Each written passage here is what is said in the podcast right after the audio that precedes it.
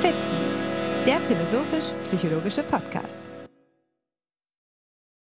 Heute mit Dr. Ruben Ellinghaus zur Messung und Theoriebildung. Herzlich willkommen, meine Damen und Herren, zur 16. Episode unseres Podcasts FIPSI, der sich mit der Auseinandersetzung von Philosophie und Psychologie beschäftigt. Wie gewohnt habe ich Hannes Wendler, meinen guten Freund, an meiner Seite. Ich grüße dich herzlich. Wie geht es dir? Hallo Alexander, es ist wie immer schön hier zu sein und heute ähm, feiern wir wie so manches Mal in einem jungen Podcast ja eine Premiere, nämlich ähm, wir haben einen ganz besonderen Gast da. Lass, ich, äh, lass mich Ihnen vorstellen. Es ist Ruben Ellinghaus und was seinen Besuch besonders macht, ist nicht nur seine, ähm, seine Eigenschaft als Wissenschaftler und Experimentalpsychologe, sondern auch, dass er in gewisser Weise ähm, das Projekt FIPSI zum ersten Mal zum Erfolg werden lässt denn es handelt sich um jemanden, der sich bei uns gemeldet hat, weil er FIPSI gehört hat. Wir haben also äh, Ruben nicht ähm, eingeladen in derselben Form, wie wir unsere anderen Gäste eingeladen haben, sondern Ruben hat tatsächlich die Möglichkeit genutzt, uns zu schreiben und das hat uns sehr gefreut und umso schöner ist es, dass wir nun an dieser Stelle ähm, den Diskurs tatsächlich in die Tat umsetzen können. Und das machen wir nicht nur, äh, um ein Exempel zu statuieren und zu zeigen, was tatsächlich FIPSI für ein interaktives Projekt sein kann, sondern vor allen Dingen natürlich auch, weil Ruben so ein spannendes Thema mitgebracht hat. Bevor wir auf dieses Thema kommen, möchte ich allerdings ein bisschen etwas zu unserem Gast, Dr. Ruben Ellinghaus, sagen. Ähm, Ruben Ellinghaus hat in Enschede in äh, den Niederlanden und in Göttingen Psychologie studiert und hat im Laufe seines Studiums in Neuseeland einen Forschungsaufenthalt äh, gehabt. Nach seinem Studium hat er in Tübingen bei dem ähm, namhaften ähm, Psychologie, ähm, Allgemeinpsychologen und, und ähm, Psychophysik, Psychophysiker Rolf Ulrich, äh, wurde er promoviert und nach seiner Promotion hat er eine Postdoktorandenstelle in Halle an, äh, in, in Hagen angenommen, nicht in Halle, in Hagen, an der Fernuniversität Hagen. Zu den ähm, Forschungsschwerpunkten von Ruben Ellinghaus äh, gehört die Psychophysik, die Chronometrie, aber eben, und das ist für uns heute von ganz besonderem Interesse, auch die theoretische Grundlage dieser ähm, Aspekte. Und da zeigt sich eben, dass ähm, die deutsche äh, allgemeine Psychologie dazu imstande ist, ihre eigenen empirischen Grundlagen zu reflektieren und nicht nur Experimentalpsychologie ohne Kopf sozusagen ähm, zu, äh, zu betreiben. Zu den Publikationen, ähm, die Ruben Ellinghaus vorgelegt hat, gehört zum Beispiel ein Artikel über Delta plots with negative going slopes as a potential marker of decreasing response activation in masked semantic priming. Das ist ein ähm, Thema, das gewisserweise auch schon den Forschungsschwerpunkt ähm, zum Ausdruck bringt. Struktur der Aufgabe, die Experimentalaufgabe selbst ein, als ein äh, Paradigma, das hilft zu verstehen, wie, wie kognitive Prozesse ablaufen.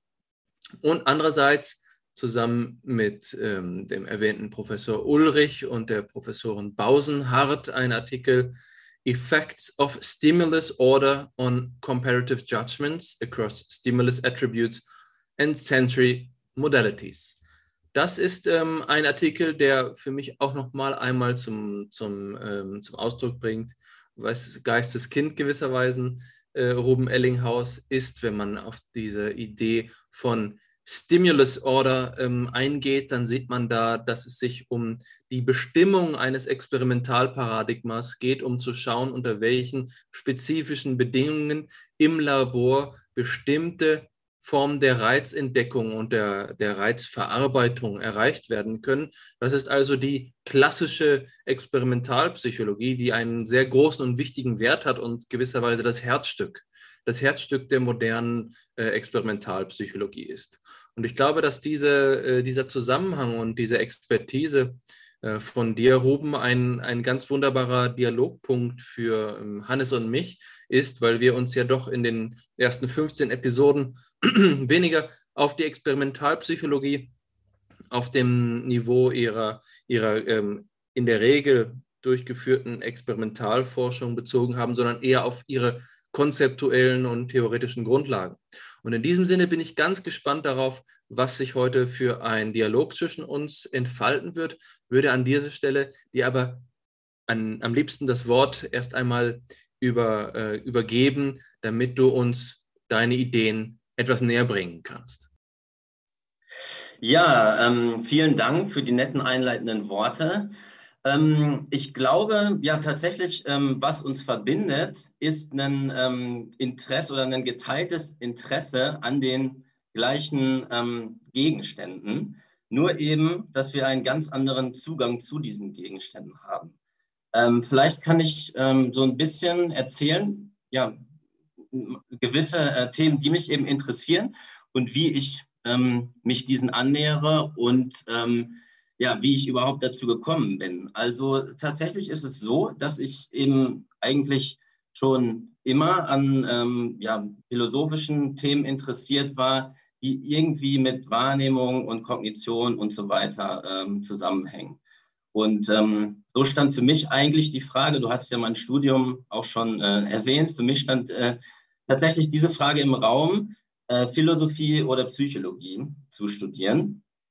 Und ähm, ja, ich habe mich dann für die Psychologie eigentlich entschieden, ähm, aufgrund der, naja, wie ich es damals einschätzte oder auch immer noch einschätze, ähm, Vielseitigkeit. Also ähm, mein Eindruck oder mein, ja, meine Idee der Psychologie ist eigentlich, dass sie im Ansatz schon interdisziplinär angelegt ist. Manchmal wird die Psychologie ja auch als Brückenwissenschaft beschrieben. Also es gibt ja ganz viele Anknüpfungspunkte, ähm, zum Beispiel äh, oder Schnittmengen mit der Biologie, mit der Philosophie, mit der Informatik, mit der Mathematik. Ähm, ja, das fasziniert mich eigentlich an Psychologie. Und ja, ein Thema, was ich sehr interessant immer fand und immer noch finde, ist Bewusstsein. Ja, also Erlebnisqualitäten, ähm, eigentlich was ja das Selbstverständlichste überhaupt äh, zu sein scheint, ist doch bei näherer Betrachtung sehr, sehr rätselhaft. Ja, das äh, kennen wir alle, dass man morgens aufwacht und äh, ja, bewusste Eindrücke erlebt. Es scheint trivial, also wenn man es jetzt so formuliert, aber es ist eben bei näherer Betrachtung doch sehr, sehr rätselhaft wie denn ein ähm, biologisches System, wenn man jetzt sagen möchte, das Gehirn zum Beispiel, da gibt es ja auch unterschiedliche Konzeptualisierung, ob das jetzt sozusagen das Gehirn Bewusstsein produziert oder eben der ganze Körper oder die Interaktion von ähm, System und Umwelt. Aber es ist eben doch sehr ja, rätselhaft, interessant und vor allen Dingen ähm, denkt man ja auch darüber nach, wie denn eigentlich sich eben dieser Geist oder das Bewusstsein zur äh, materiellen Welt verhält. Also wie passt das beides zusammen? Wie kann man das verstehen? Und ich bin dann, ähm, ja, also äh, nach, dem, nach dem Grundstudium, nach dem Bachelorstudium in, in Enschede in Holland, ähm, bin ich dann nach Göttingen gegangen, weil es ja in Göttingen äh, ja eben tatsächlich ein eher naturwissenschaftlichen ähm, Schwerpunkt gibt. Ähm, ich würde mal sagen, besonders wichtig war da eigentlich für mich, ähm, dass ich in Kontakt gekommen bin mit äh, Professor Uwe Mattler, der dort ja den Lehrstuhl hat für experimentelle Psychologie. Und ähm, Uwe Mattler macht mit seiner Gruppe experimentelle Bewusstseinsforschung. Und äh, da gab es ein Seminar, also ein Grundseminar, ein Vertiefungsseminar. Ich habe dann auch meine Masterarbeit bei ihm geschrieben. Ähm, und das war eben für mich dann faszinierend zu sehen, dass das Thema Bewusstsein, ja, also eigentlich ein philosophisches Thema, ähm, hier aufgefasst wurde als ein Gegenstand, ähm, dem man sich auch mit experimentellen naturwissenschaftlichen Methoden annähern kann. Das geht eben äh, zum Beispiel über Priming-Experimente, also Warnungsreize, die man subliminal äh, präsentiert, ja, von denen man aber trotzdem ähm, über ähm, Reaktionszeiteffekte zeigen kann, dass sie trotzdem eine Wirkung haben, zum Beispiel aufs motorische System. Und über diese Methodik kann man sich beispielsweise dann auch annähern der Frage nach der Funktion von Bewusstsein.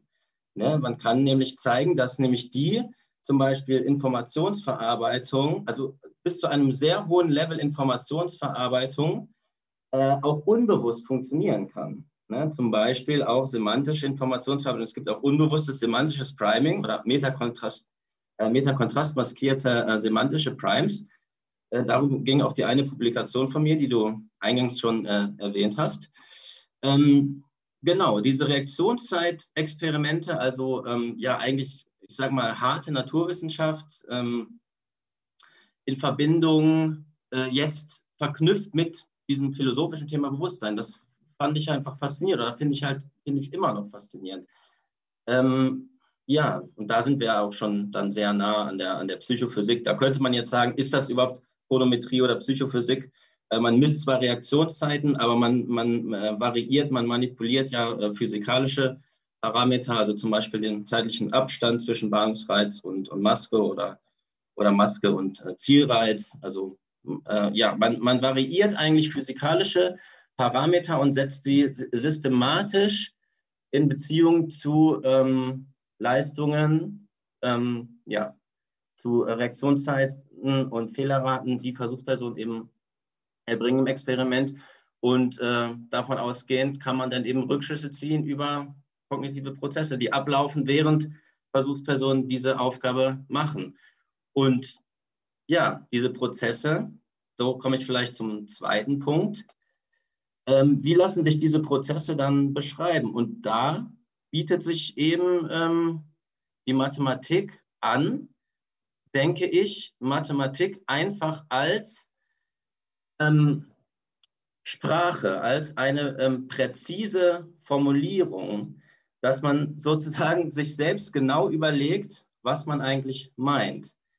Ähm, jetzt bezogen auf diese äh, Ahnungsreizexperimente kann das zum Beispiel äh, sein, dass man äh, einen stochastischen äh, Prozess nimmt, einen Diffusionsprozess, Wiener Prozess, äh, der davon ausgeht, dass ähm, zum Beispiel ausgehend vom Reiz Evidenz stufenweise akkumuliert wird, bis dann eine äh, Entscheidungsgrenze erreicht ist und äh, entsprechend die Handlung ausgeführt wird. Ähm, und da sehe ich eben einen Vorteil von mathematischer Modellierung, dass sie eben sehr präzise formulieren kann, Prozesse sehr äh, präzise ähm, bestimmen oder formulieren kann, was im zweiten Schritt eben auch den Vorteil bietet, sehr exakt Hypothesen ableiten zu können. Ähm, und ich glaube, dass dieses, ähm, ja, dieses Deduzieren, dieses ähm, Ableiten aus Theorien und Modellen, um Hypo also Hypothesen zu generieren, das ist extrem wichtig für die Psychologie, gerade auch im Zuge der äh, Replikationskrise. Ne? Das ist, glaube ich, ein Thema, das auch äh, ähm, jetzt im äh, Zusammenhang mit der Replikationskrise noch unterschätzt wird. Warum lassen sich viele äh, Experimente nicht replizieren?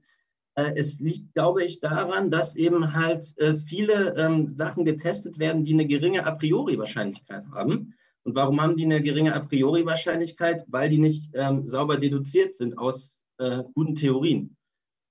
Ähm, ja, das ist so ein bisschen mein Ansatz. Ja, so bin ich äh, dazu gekommen, sage ich mal. Ja, eigentlich in Göttingen über, über Uwe Mattler. Und dann hatte mich das eben ja, sehr fasziniert mit der mathematischen Modellierung und äh, Reaktionszeiten. Dann ähm, bin ich zu Jeff Miller gegangen ähm, nach Neuseeland und äh, habe diese Sachen etwas vertieft.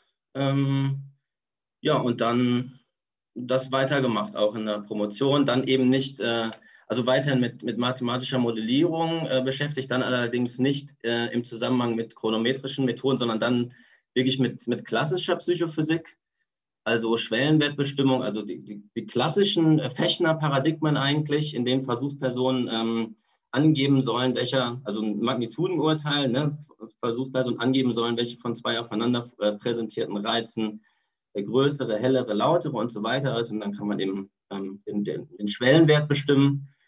Ähm, ja, und da gibt es ja eben diesen, diesen Typ B-Effekt. Ähm, das wird jetzt vielleicht zu technisch, aber äh, also dieser, ja, also der, das Differenzlieben hängt ab von der Reihenfolge äh, der, der Reize. Da, da gibt es zeitliche Kontexteffekte. Und diese zeitlichen Kontexteffekte, die kann man verstehen als einen Gedächtniseffekt. Äh, in dem Sinne, dass eben ähm, anders als Versuchspersonen selber erleben, nicht nur die präsentierten Reize miteinander vergleichen, sondern auch die Reizhistorie mit einbeziehen, ähm, beispielsweise in Form von einer internen Referenz. Ähm, diese interne Referenz, wie sich sowas aufbaut, das kann man eben äh, sehr schön auch ähm, ähm, mathematisch modellieren, spezifizieren über einen ähm, geometrisch gleitenden äh, Durchschnitt zum Beispiel. Und äh, ja, da kann man das, dann kann man natürlich, wenn man so äh, eine mathematisch ausformulierte Theorie oder ein Modell hat, dann kann man ähm, auch Simulationen programmieren und eben sehr äh, exakte und oft auch kontraintuitive Vorhersagen machen, die man dann experimentell überprüfen kann. Ja, das war so ein bisschen ähm, so ein bisschen die Geschichte meiner Doktorarbeit. Ja, so viel vielleicht erstmal. Ich habe schon sehr lange wirklich jetzt geredet. Ähm, ja, danke. Ja, vielen Dank, Ruben. Ähm, dann nehme ich einfach mal das Wort und äh, ich will dich auch erstmal noch äh, willkommen heißen. Es freut auch mich ganz besonders, dass du heute hier bist und ähm, wie du deinen Werdegang schilderst, kam ich nicht umhin, zu bemerken, dass es da einige, einige Parallelen zu äh, meinem eigenen Werdegang gibt, die äh, wir ja auch schon per E-Mail kurz ähm, angesprochen haben. Beispielsweise war für mich auch am Beginn des Studiums der naturwissenschaftliche Zugang ähm, auf der einen Seite der wichtigste, aber auch der selbstverständliche. Ich habe lange überlegt, ob ich Physik studieren soll. Und insofern äh, ist, die Vermu äh, ist natürlich Fechner der natürliche Verbündete für jemanden, der sich doch für die Psychologie entscheidet, weil man dann eben Psychophysik machen kann. Quasi das Nächste an naturwissenschaftlicher Behandlung eben dieses Gegenstands der Psyche betreibt. Ähm, insofern ist mir das alles ähm, sehr vertraut und sympathisch und ähm, ich kann dich, äh, kann ich dann nachvollziehen. Mittlerweile muss ich denken, äh, muss ich allerdings gestehen, dass ich was mein 18-jähriges Ich damals dachte, nämlich, dass das Doppelstudium Philosophie und Psychologie deshalb ähm, vielversprechend ist, weil die Psychologie eben auch den naturwissenschaftlichen naturwissenschaftlichen Zugang zu diesen philosophischen Fragen bieten könnte.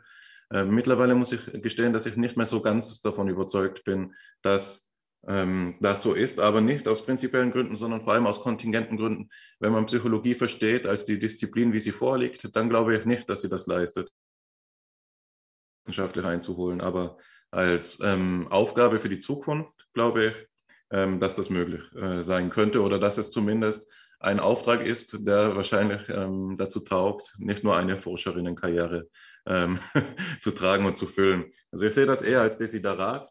Wenn man natürlich ähm, den Begriff der Naturwissenschaft auch noch ähm, kritisch reflektiert. Da bin ich heute auch nicht mehr so ohne weiteres dafür zu gewinnen, dass die Psychologie nur Naturwissenschaft sein sollte, sondern ich würde, ähm, das führt ja jetzt auch schon über auf die inhaltliche Diskussion, einen der Punkte, den du vorgebracht hast. Ich würde dafür plädieren, dass wir reflektieren oder alles zur Disposition stellen, ähm, in welchem Sinn die Psychologie als Wissenschaft zu bestimmen ist. Und von vornherein wäre ich da kritisch gegenüber jede ähm, Einordnung dieser Wissenschaft in eines der bekannten Labels und ich würde immer auch die Möglichkeit einräumen, dass sie sich sperrt. Das heißt natürlich nicht, dass der Vergleich mit den bekannten ähm, Kategorien, die wir haben mit den Labels, nicht fruchtbar ist, aber man sollte sich da ein, ein offenes Ohr bewahren, glaube ich, sodass man eben auch die Spezifik der Psychologie erarbeiten kann. Ähm, das nur vorweg. Ich will einen ähm, Punkt aufgreifen, den du selbst angesprochen hast. Ähm, und zwar den der Replikationskrise. Den finde ich besonders ähm, reizvoll, auch ähm, im Anbetracht dessen, wohin sich der Podcast ja noch entwickeln wird anhand unserer Materialien. Denke ich, dass das ein besonders fruchtbares Thema ist.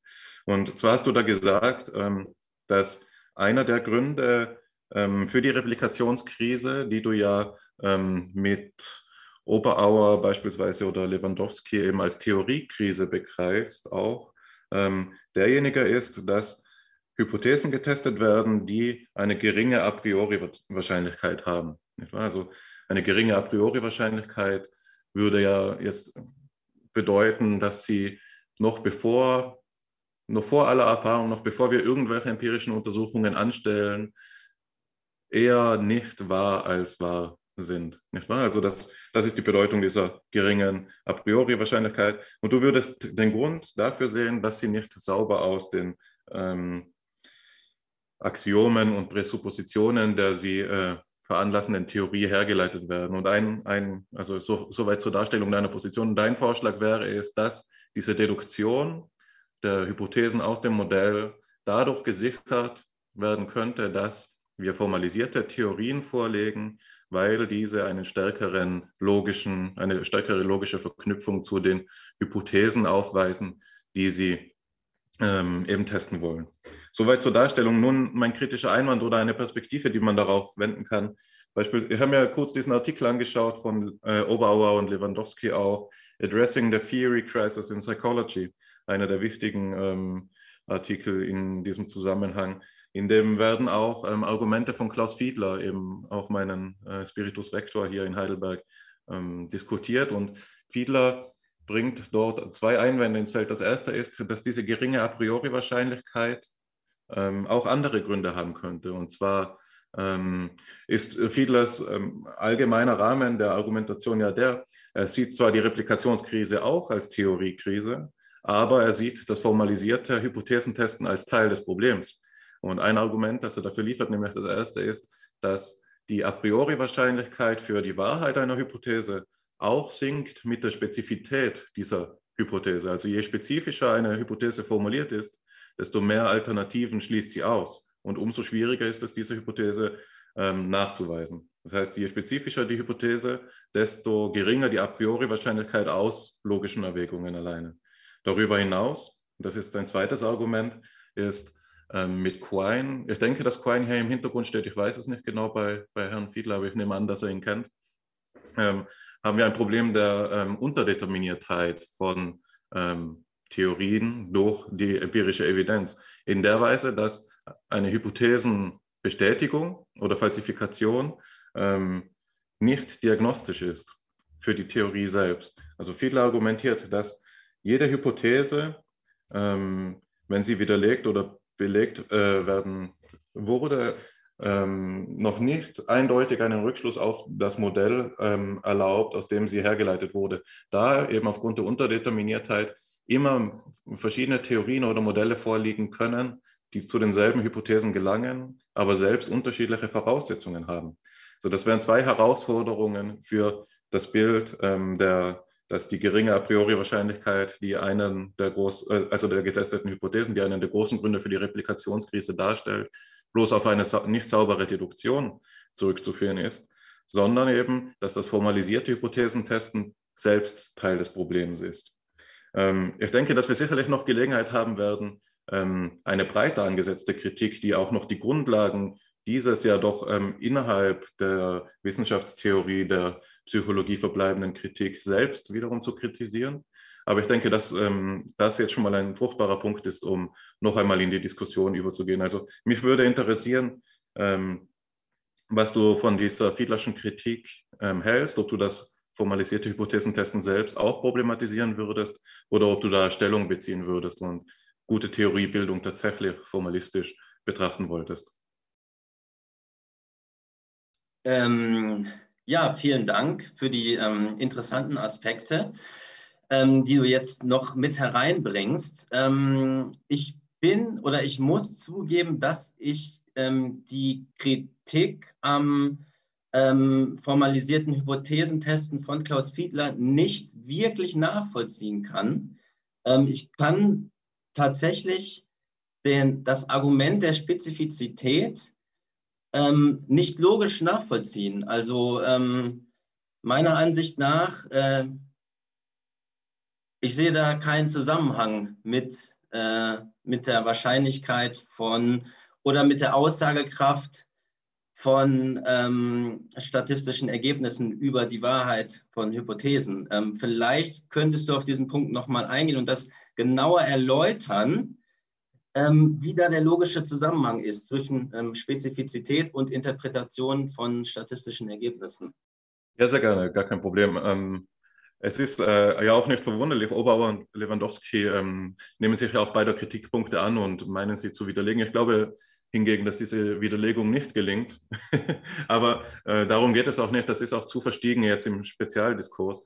Ähm, was meint Fiedler, wenn er sagt, dass ähm, die a priori Wahrscheinlichkeit äh, für die Wahrheit einer Hypothese sinkt, je spezifischer sie ist?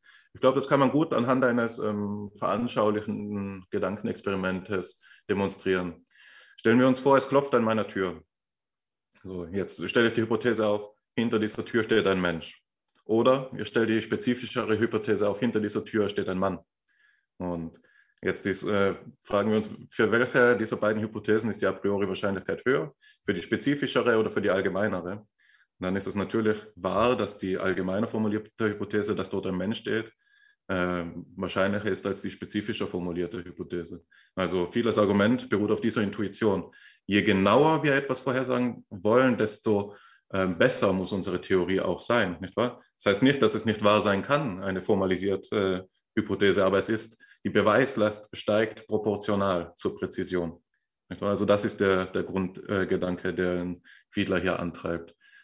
Und ich denke, das Argumentationsziel, auf das er verweist, ist bloß das. Also es ist gar nicht das ist gar nicht so revolutionär, sondern es ist nur, ähm, dass wir auch, die, ähm, will einfach nur darauf verweisen, dass die Formalisierung nicht ähm, hinlangt, um uns aus der Theoriekrise herauszukatapultieren, sondern ich glaube, wenn Fiedler die, oder das ist jetzt meine Interpretation seines Standpunktes, wenn Fiedler die ähm, Replikationskrise als Theoriekrise betreibt, begreift, dann hat er auch einen personalistischen Begriff von Theorie. Also er hatte eben zuletzt im Kolloquium der Arbeitsgemeinschaft Philosophie und Psychologie reden gehört und dort hat er immer wieder davon gesprochen, dass wir nicht meinen dürfen, dass wenn wir noch mehr und mehr Compliance-Methoden einführen, unter denen er eben auch die Formalisierung versteht, der Theoriebildung oder eben andere ähm, sagen wir mal, Ringe, durch die man hüpfen kann, wie Pre-Registration oder Open Science, also dass man die Daten verfügbar stellt. Alles das sind Methoden, die uns das Denken abnehmen, denen wir einfach folgen können, um sozusagen gute Wissenschaft zu betreiben. Und Fiedler ist dieser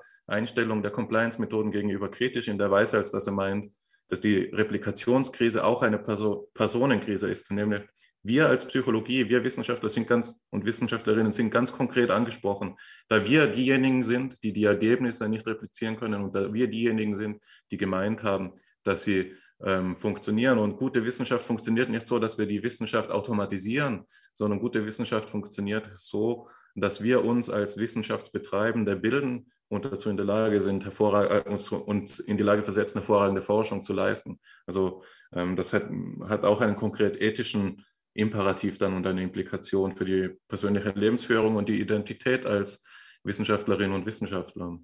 Genau, also das wäre wär die Idee dahinter. Ähm, ja, ich bedanke mich, dass du diesen Punkt nochmal ausgeführt hast. Ähm, ich würde dir in vielen Dingen zustimmen. Ähm, ich bin auf jeden Fall auch kein Freund dieser, ähm, ja, du hast es jetzt Compliance-Techniken genannt. Ähm, ich glaube auch, dass die, die Rolle viele dieser ähm, ja, Methoden oder Techniken oder äh, bürokratischen Auflagen äh, tatsächlich überbewertet wird. Ähm, allerdings ähm, bin ich trotzdem immer noch äh, nicht überzeugt, was den, ähm, den zweiten Punkt angeht, der ähm, Spezifizierung von Hypothesen oder Spezifizität von Hypothesen denn ähm, es stimmt natürlich, wenn es jetzt an der Tür klopft, dann ähm, ist das wahrscheinlicher, dass da ein, wahrscheinlicher war, dass da ein Mensch steht, als dass da ein spezifischer Mensch steht. Allerdings, ähm, wenn ich eine gute Theorie hätte, dann hätte ich schon vorher einen Hinweis darauf, ja, vor der Beobachtung, deswegen a priori. Mit einer guten Theorie hätte ich schon einen Hinweis darauf, wer da klopft, zum Beispiel weil ich beobachtet habe, wer da in der Vergangenheit häufig geklopft hat. Ähm, so könnte eine Theoriebildung erfolgen, ja, ähm, die dann a priori die Wahrscheinlichkeit erhöht. So in etwa würde ich das erstmal jetzt im Ansatz äh, skizzieren.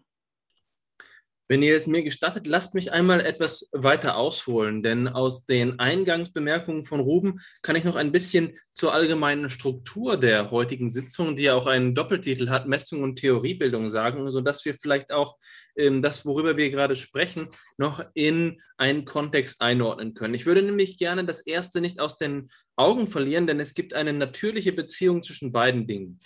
Ruben hat uns aus seiner, ähm, sagen wir mal, äh, Geistwerdung oder, oder Wissenschaftlerwerdung ähm, erzählt und sagte, es war das Rätsel der Bewusstseinsfrage und der Beziehung zwischen Bewusstsein und Gehirn, die seine Kuriosität erweckt hat. Und am, an, äh, am Ende seiner Ausführung kam er zu der Idee, ähm, kognitive Prozesse mit ins Spiel zu bringen. Und ich will nur einmal diesen, äh, diesen Bogen schlagen, dass wir am Anfang die philosophische Kuriosität haben und am Ende den Begriff des, ähm, des psychologischen ähm, Konstruktes kognitiver Prozesse.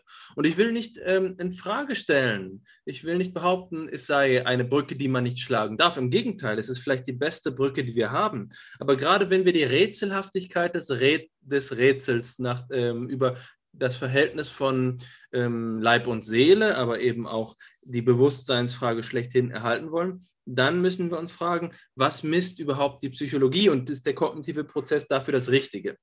Und das führt uns jetzt zu dem zweiten Teil. Und ich glaube, darüber, darum ranken sich ähm, um diese beiden ähm, Probleme, rankt sich unsere heute, heutige Sitzung. Auf der einen Seite haben wir diese Bewusstseinsfrage, die Frage, nach, die man auch so stellen kann, was misst die Psychologie. Und auf der anderen Seite nun die Frage nach der Theoriebildung. Und hier ähm, ist für mich von großer Bedeutung, worüber ihr jetzt gerade gesprochen habt, und das hilft, glaube ich, auch unseren Hörerinnen und Hörern, sich ein wenig in den Kontext einzufinden. Was ist eine gute Theorie?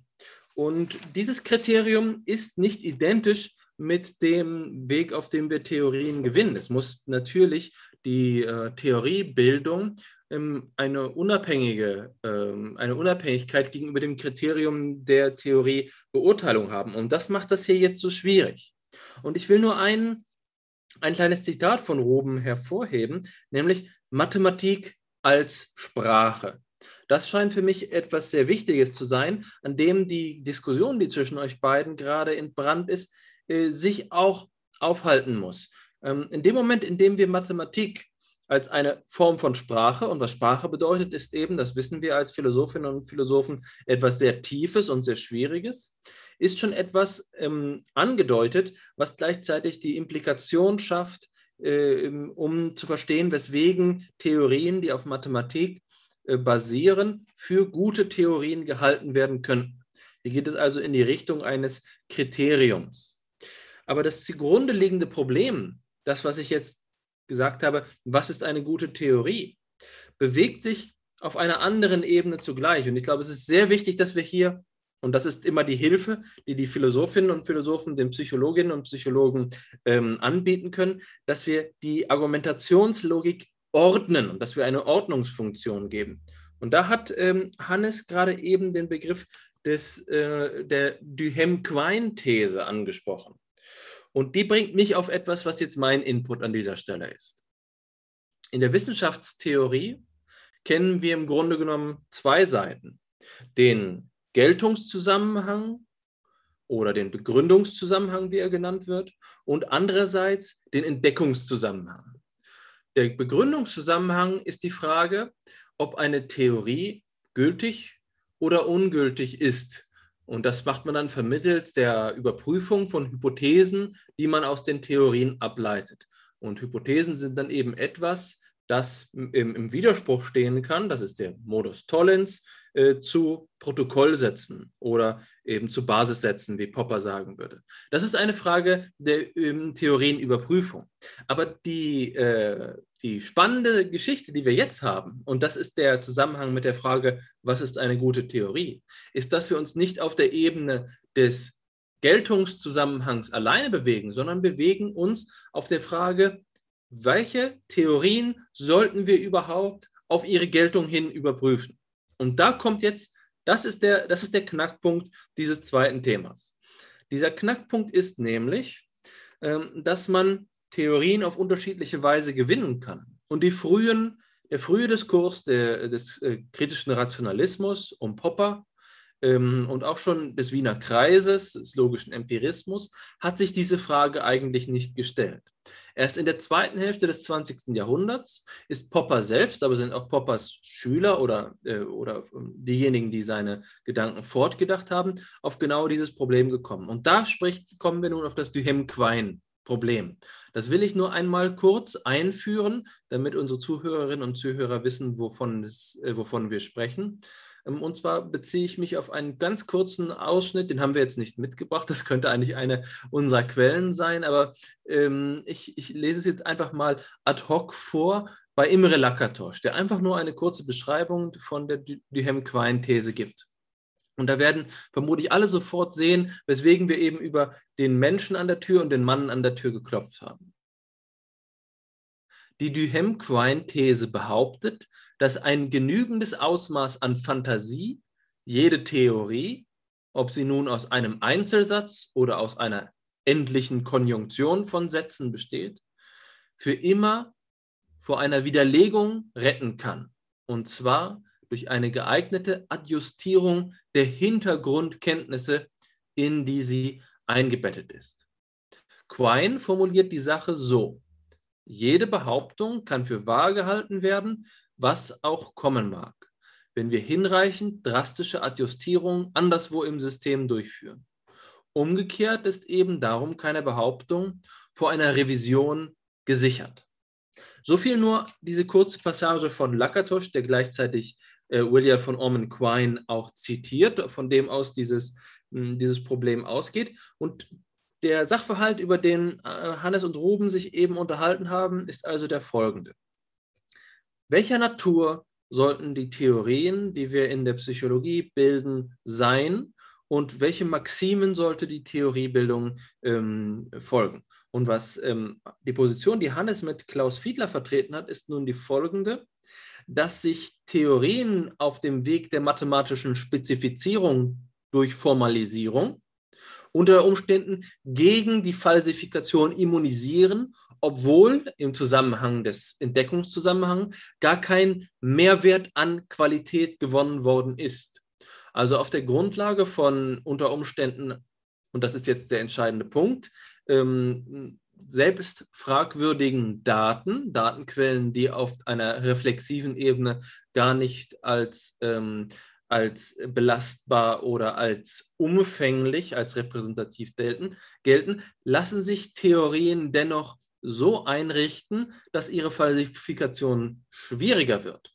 Das bedeutet also, dass es auf der Ebene des Geltungs- oder Begründungszusammenhangs den Anschein macht, dass die Theorien besser geworden sind, weil es schwieriger geworden ist, sie zu widerlegen. Aber was tatsächlich passiert ist, ist einfach nur, dass wir unsere Theoriebildung an die Art und Weise, wie wir Theorien überprüfen, angepasst haben. Und das ist, vermute ich, jetzt die Argumentation, mit der man sagen muss, Theoriebildung braucht nicht nur einen Formalismus, sondern braucht etwas Theorie-Externes, ähm, was die Validität, ich sage jetzt mal Validität, hier vielleicht als falscher Begriff, was die, was die Stärke, was die Qualität von Theorien ausmacht. Aber jetzt kommt der Clou und damit will ich schließen. Als Ruben gesagt hat, Mathematik als Sprache für eine Optimierung unserer Beschreibung, hatte er vielleicht etwas anderes im Sinn als das, was äh, so vielleicht etwas geisteswissenschaftlich gebiasten Leuten wie Hannes und mir ähm, naheliegt, nämlich ähm, Mathematik tatsächlich als etwas, was nicht nur ein, ein hohler Formalismus ist, Mathematik denkt nicht gewisserweise, äh, Mathematik als reines Instrument bei dem äh, der Selbstimmunisierung, sondern Mathematik tatsächlich, und da ist jetzt Ruben als Psychophysiker gefragt, Mathematik als etwas, was ähm, tatsächlich zu einem Ausdruck der Welt sein kann. Mathematik selbst als eine Sprache im tiefen Sinn von Sprache.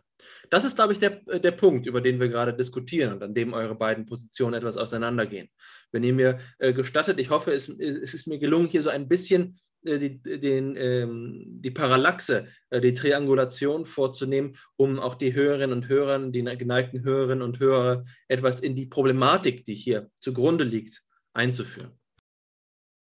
Ähm, ja, vielen Dank, Alexander, ähm, für diese Ausführung. Ähm, ich glaube, du ähm, weist da auf einen ganz wichtigen ähm, Punkt eigentlich hin, ähm, was die Mathematik oder was die Interpretation von Mathematik für die Psychologie sein kann. Denn tatsächlich ist es so, einerseits ähm, könnte Mathematik oder könnte eine mathematische Beschreibung kognitiver Prozesse lediglich eine äh, Art vielleicht Hilfskonstruktion oder so etwas sein. Oder aber ich würde tatsächlich damit ähm, das Wesen kognitiver Prozesse beschreiben. Also ich glaube, so habe ich dich jetzt gerade verstanden, dass es vielleicht darum geht, was ist der ontologische Status so ein bisschen, ne? von zum Beispiel einem, ähm, einem mathematischen Modell. Wenn ich zum Beispiel einen Entscheidungsprozess ähm, modelliere als einen stochastischen äh, Prozess, ja, oder äh, zum Beispiel eine Gedächtnisrepräsentation oder sensorische Repräsentation als eine äh, Zufallsvariable beispielsweise, ähm, welchen, welche Qualität hat das? Ähm, bin ich sozusagen, also behaupte ich damit dann, dass das tatsächlich, also dass ähm, die Natur tatsächlich dem Wesen nach so ist, dass eine sensorische Repräsentation sozusagen eine Zufallsvariable ist, oder ist es eine Art ähm, Hilfskonstruktion in der Theoriebildung, eine Art, ja, vielleicht etwas ähm, pragmatischer gedacht, ähm, um eben ähm, ja, Verhalten vorhersagen und erklären zu können, im Experiment beispielsweise. Äh, ich glaube, das ist so ein bisschen vielleicht eine Unterscheidung, über die man nochmal nachdenken könnte. Ähm, der zweite Punkt, auf den ich jetzt noch eingehen wollen würde, ähm, bezieht sich auf deine Aussage, dass man manchmal den Eindruck hat, ähm, die Theorien werden besser, weil sie schwieriger zu widerlegen, weil sie schwieriger zu widerlegen sind. Ähm, das sehe ich tatsächlich eher umgekehrt. Also die Theorie wird ja eigentlich besser, wenn sie leichter zu widerlegen ist. Also ähm, hat einen höheren empirischen Gehalt, jetzt mit Popper gesprochen, wenn sie eben äh, stärker falsifizierbar ist oder es mehr Möglichkeiten zur Falsifikation gibt. Und ähm, ich glaube, dass auch an der Stelle mathematische Modelle sehr diagnostisch sein können, weil sie eben sehr präzise Vorhersagen machen, die ähm, eventuell dann eben nicht im Experiment eben nicht bestätigt werden können, weshalb dann eine Anpassung des äh, Modells erfolgen muss. Ähm, ja, so könnte dann, also so, so verstehe ich eigentlich experimentelle Psychologie, ähm, ja, mit mathematischer Modellierung und ein bisschen mit so einem ähm, ja, popperianischen äh, Wissenschaftsverständnis. Ja, es ist aber tatsächlich vermutlich ein gewisser, ja, vielleicht angelsächsischer, angelsächsischer Pragmatismus, ähm, dem ich da vielleicht auf den Leim gegangen bin, wenn man das mal so formulieren möchte. Also, ähm, ja, aber es ist, das sind spannende Punkte. Ähm, ja, das wollte ich nur noch dazu sagen. Ähm, ja, ich würde ähm, das gerne auch aufgreifen. Und äh, ich finde durchaus, Alexander, du hast da äh, eine gute Ordnung in die Diskussion gebracht, ähm, die es mir erlaubt, jetzt auch von hinten nach vorne auf die Punkte von Ruben neu einzugehen. Ähm, das erste ist, es ist ja gar nicht so sehr ein angelsächsischer Pragmatismus, ähm, dem du dich da, äh, in dessen Reihe dich du da stellst, sondern Popper war ja Wiener. Also ist ähm, eher ein, mir als Österreicher ist das natürlich wichtig, das hervorzuheben. Nein, äh, Scherz beiseite, aber vielleicht ist es präziser gesagt, wenn man von einem analytischen äh, Pragmatismus spricht, der natürlich im angelsächsischen Sprachraum ähm, besonders populär ist. Ähm, das andere, was du gesagt hast, das nur noch als Randkommentar vorweg ist, ähm, die, da, dass es äh, diejenige Theorie einen höheren empirischen Gehalt hat, die leichter zu falsifizieren wäre. Ich glaube, das ist missverständlich, weil eine Doppeldeutigkeit im Wort leicht liegt. Es ist natürlich nicht so, dass eine, also das nur als Aufklärung für die Zuhörenden. Es ist natürlich nicht so, dass eine Theorie, die man leicht von der Hand weisen kann, quasi ohne große Mühe, mit ähm, vielleicht einem Gedankenexperiment und einem Experiment, einem empirischen Experiment oder so, äh, dass diese Theorie besonders gehaltvoll wäre, sondern eine Theorie ist nach Popper da, gerade dann empirisch gehaltvoll, wenn sie in ihrem Aufbau so strukturiert ist, dass sie widerlegt werden kann, und zwar prinzipiell. Also, dass es viele eingebaute Sollbruchstellen gibt, die ähm, auch so etwas wie eine kritische Forschungspraxis eben gestatten, in der quasi ähm, Entscheidungsexperimente durchgeführt werden können, die dann eben diese Sollbruchstellen auch angreifen. Und wenn die Theorie wahr ist, dann bricht sie nicht. Und wenn sie eben falsch ist, dann soll sie auch brechen. Das ist da quasi der, das Bild im Hintergrund. Also, ähm, nun ist für mich der spann wirklich spannendste Punkt von dem, ähm, den du angesprochen hast, Ruben, derjenige des ontologischen Status von ähm, mathematisierten Theorien oder der Mathematik im Allgemeinen und dem Zusammenhang, den du da hergestellt hast zur Psychologie oder zu ihrem Gegenstand eben, dem Psychischen. Und zwar würde man diese Position, wie du sie vertreten hast, ja als, ähm, also jetzt in der philosophischen Terminologie im Anschluss an Aristoteles und den Neuplatonismus insbesondere als einen äh, Logomorphismus bezeichnen müssen. Ähm, so dass äh, die Grundannahme ist eben hier die, die Welt, dass die Welt auf eine Weise geordnet ist, dass sie vom Logos her, also von der Sprache her, vom rationalen Denken her, getroffen werden kann. Etwa eine alte, ich glaube, das war bei Thomas von Aquin oder von Augustinus eine, eben eine ganz ferne ähm, Konzeption dieses selben äh, Gedankens ist, die, dass beispielsweise die Natur, also die Berge und die Landschaft, ähm, logomorph sind und auf die Weise, dass wir sie als schön empfinden, Gott zu uns spricht, ne? Dass der Logos den Gott und uns verbindet, hier in der Natur sich ausdrückt und dass wir sie schön finden können, ist Ausdruck für, die, für den Logomorphismus der Welt. Und ähnlich ist es nun ähm, mit der Mathematik und der Psychologie. Und wenn du sagst, die Psyche, die Psyche ist auf eine Weise strukturiert oder ontologisch verfasst, dass wir sie, wenn wir sie mathematisch beschreiben, zugleich wesentlich beschreiben können, dann vertrittst du so einen Logomorphismus.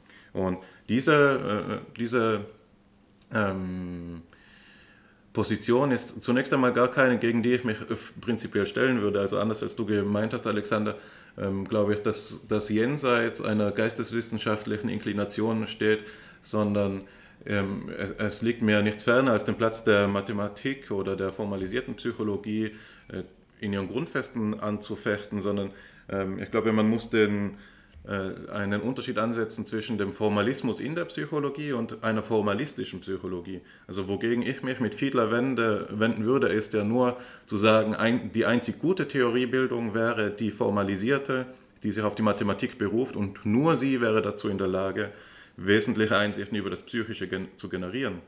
Und wofür ich mich durchaus aussprechen würde, ist zu sagen, der Formalismus in der Psychologie hat einen zentralen Stellenwert und hat bedeutsame Ergebnisse hervorgebracht. Fechner ist ein großes Beispiel und Fiedlers Arbeit selbst auch. Wer sie kennt, weiß, dass sie über alle Maßen ähm, statistisch informiert ist und ähm, hochgradig ähm, mathematisch durchdrungen und auch ausgebildet und entsprechend auch schwer nachzuvollziehen. Ähm, aber ich glaube, dass es wichtig ist, eben diesen tiefen Sinn der Mathematik als Logos, also als Sprache, äh, zu unterscheiden von einem reduktionistischen Sinn der Mathematik. Und in diesem zweiten Sinn würde ich mit ähm, Wolfgang Janke heißt, ja genau, Wolfgang Janke ähm, argumentieren, dass der reduktionistische Sinn der formalistischen Psychologie ähm, zu so etwas führt wie einer Präcisio Mundi, also einer beschnittenen Welt. Dadurch, dass wir ähm, so einen immer noch spezifischeren Anspruch an das haben, wie wir wesentliche Einsichten über die Welt generieren, schneiden wir auch Wirklichkeitsdimensionen ab, die dann zu so etwas führen wie einem zu hohen Preis, würde ich jetzt mal sagen, für das, dass wir genaue Aussagen treffen können, wenn wir dadurch viele verschiedene Seinsdimensionen preisgeben müssen. Also Janke entwickelt dieses Argument ähm, auf Grundlage einer eben auch mit Poppers drei Welten verwandten Theorie der vier Welten, dass er eben sagt, es gibt so ähm, die ähm, Sinnenwelt, die Ideenwelt, die metaphysische und religiöse Welt und die poetische numinose Welt. Und wenn wir jetzt ähm, ganz streng formalistisch Psychologie betreiben würden, müssten wir uns quasi auf die Sinnenwelt begrenzen. Und das ist eine Verarmung unseres Wirklichkeitsbezugs. Und das ist, glaube ich, die ähm, intuitive Stärke der geisteswissenschaftlich eingestellten Psychologie, dass sie von vornherein immer holistisch eingestellt ist. Und ob man nun jetzt das geisteswissenschaftliche Primat mitgeht oder nicht, aber doch es, ähm, und das ist jetzt auch meine persönliche Meinung, es attraktiv finden kann, dass man in einer Psychologie in einer Welt betreiben will, die quasi von Fülle gekennzeichnet ist, anstatt von Armut. Und dass eben auch für mich die Frage nach einer äh, der, der, Bedeutung der mythischen Dimension menschlicher Existenz psychologisch nicht von der Hand geweisen werden sollte, selbst wenn es für unsere Ohren heutzutage ähm, so esoterisch klingt. Und ähm, man sollte hier die, ähm, die Sache vor die Methode stellen, um eben ein Zitat, das ich von dir kenne, Alexander, von Max Herzog, ähm, ins Feld zu führen. Also das wäre jetzt meine Rekonstruktion im neu geordneten Sinn ähm, dieser, dieser ähm, Position. Ich würde eben also sagen, mit dir, Ruben, Mathematik als Sprache sehr gerne und ich habe allen Respekt vor den Mathematikern und den mathematischen Psychologen. Das ist ähm, wirklich einfach nur beeindruckend und für mich auch mitunter die attraktivste Theoriebildung in der Psychologie. Aber ich würde ähm, sie nicht als Königin der Psychologie ansetzen, sondern als eine äh, Mitstreiterin unter eben anderen Gleichwürdigen.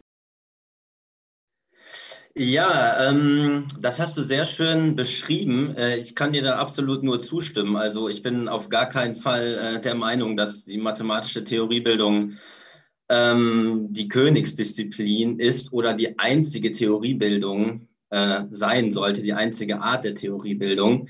Äh, sie hat halt gewisse Vorteile, ne? also die ich sehe. Und es ist halt auch die äh, Art zu arbeiten, die ich eben gerade äh, betreibe. Das ist, ne, was mich eben momentan interessiert, aber ich bin auf gar keinen Fall der Meinung, dass das äh, die einzige Psychologie ist und ähm, vielleicht auch nochmal darauf zurückzukommen, ähm, du hattest jetzt über diese verschiedenen Seinsebenen ne, des Menschen gesprochen, jetzt mit Popper die ähm, Welten-Theorie und so weiter. Und ähm, ich glaube, was da ein bisschen auch Bezug dazu hat, ist, eine, ja, eine Ansicht, die ich eigentlich auch vertrete, dass äh, mathematische Theoriebildung ähm, oder auch quantitative, Allge äh, quantitative Methoden allgemein vielleicht besser funktionieren für das, was man manchmal so Low-Level äh, und so weiter äh, bezeichnet. Also ja, eben in der Psychophysik, also sehr elementare sensorische ähm, Leistungen äh, oder ja, sensorische, äh, sensomotorische Leistungen und so weiter. Ähm, vermutlich äh, höhere ähm, Leistungen, ich, ich, ich sage jetzt einfach mal Leistungen oder, oder Seinsebenen, ähm, komplexes Problem lösen zum Beispiel oder so. Oder natürlich auch alles, was äh, irgendwie das Leben betrifft. Ne? Also äh, die Identität, ähm, das ist natürlich alles, ja, un unglaublich ähm, vielschichtig und komplex. Und ähm, wenn da jemand ähm, ja, herkommt und sagt, dass, dem muss man sich allem mathematisch annähern, das äh, glaube ich auf gar keinen Fall. Also das, ähm, ne, vielleicht kann man mich als äh, mathematischen Psychologen ähm, bezeichnen, weiß ich gar nicht, würde ich auch, also experimentell arbeitender Psychologe, Allgemeinpsychologe, aber ich bin da auf gar keinen Fall der Meinung, dass da so ein ähm, Reduktionismus irgendwie ähm, sinnvoll wäre. Ich bin auch nicht der Meinung, dass die äh, Psychologie eine reine Naturwissenschaft ist oder sein sollte. Nur ähm, ich betreibe Psychologie als Naturwissenschaft. Ich muss sagen, dass der Verlauf der Diskussion äh, bisher ja sehr versöhnlich gewesen ist und wir gleichzeitig etwas problematisieren könnten und dann an einen Punkt gekommen sind, an dem jetzt ein Burgfrieden herrscht. Aber ich bin nicht ganz sicher, ob ich mich damit zufrieden geben kann. Zwar seid ihr beide an den Punkt gelangt, an dem ihr äh, euch darauf geeinigt habt, dass die mathematische Theoriebildung nicht die einzige in der Psychologie sein kann, aber das führt uns doch an einen methodologischen Relativismus, an dem uns vielleicht dann irgendwie alles recht ist. Ich will zur Frage nach dem Kriterium zurückkommen. Was zeichnet eine gute psychologische ähm, Theorie aus? Und ich glaube, an dem Punkt kommen wir auf die Bezugsebene zurück, äh, die wir eingangs gewählt haben, nämlich das ist die Faszination des Bewusstseins. Aber ich will es mir nicht so leicht machen. Ich will jetzt hier nicht mit Augenscheinlichkeit argumentieren, denn dann würde ich das Kind mit dem Bade ausschütten. Letztlich lässt sich doch die Psychologiegeschichte so beschreiben, dass es sich um eine schrittweise Distanzierung von den scheinbaren Alltagsphänomenen, die wir psychisch nennen, handelt. Ursprünglich sind wir davon ausgegangen, es gibt eben unsere Erlebnisse und jetzt wollen wir sie einmal beforschen. Und nach und nach hat die Psychologie in ihrer Entfaltung hervorgetragen, dass es sich damit gar nicht so einfach verhält. Und die Dinge, die wir einst für selbstverständlicherweise psychologisch gehalten haben, sind es heute kaum noch. Und deswegen ist eben nicht so, ist es nicht so meines Erachtens, dass wir für die Theoriegüte das einfach das Kriterium benennen könnten, zu sagen, Theorien sind dann gut, wenn sie unserem, unserer alltäglichen Intuition von dem Psychischen ähm, entsprechen. Ganz im Gegenteil glaube ich, dass wir überhaupt erst in die Lage gekommen sind. Und das ist schwierig, das Nicht-Psychologinnen und Psychologen zu erklären. Denn sie glauben, wie wir es alle vielleicht vor dem Psychologiestudium auch getan haben, dass sich die Psychologie mit diesen Alltagsfragen beschäftigt. Aber der Triumph und die, die, Leistung des Kognitivismus ist ja eigentlich auf einer Ebene, sich theoretisch davon unabhängig zu machen, dass wir uns einfach nur der Faszination hingeben. Anders gesagt, in dem Moment, in dem wir nach dem Kriterium fragen, liegt zwar augenscheinlich das Bewusstsein irgendwie zur Hand, aber wir müssen die Hand, die sich danach ausstreckt, direkt wieder zurückziehen. Denn dann würden wir eigentlich die Errungenschaft der Psychologie zurückweisen, eine kritische Distanz gewonnen zu haben zu diesen alltäglichen Überlegungen.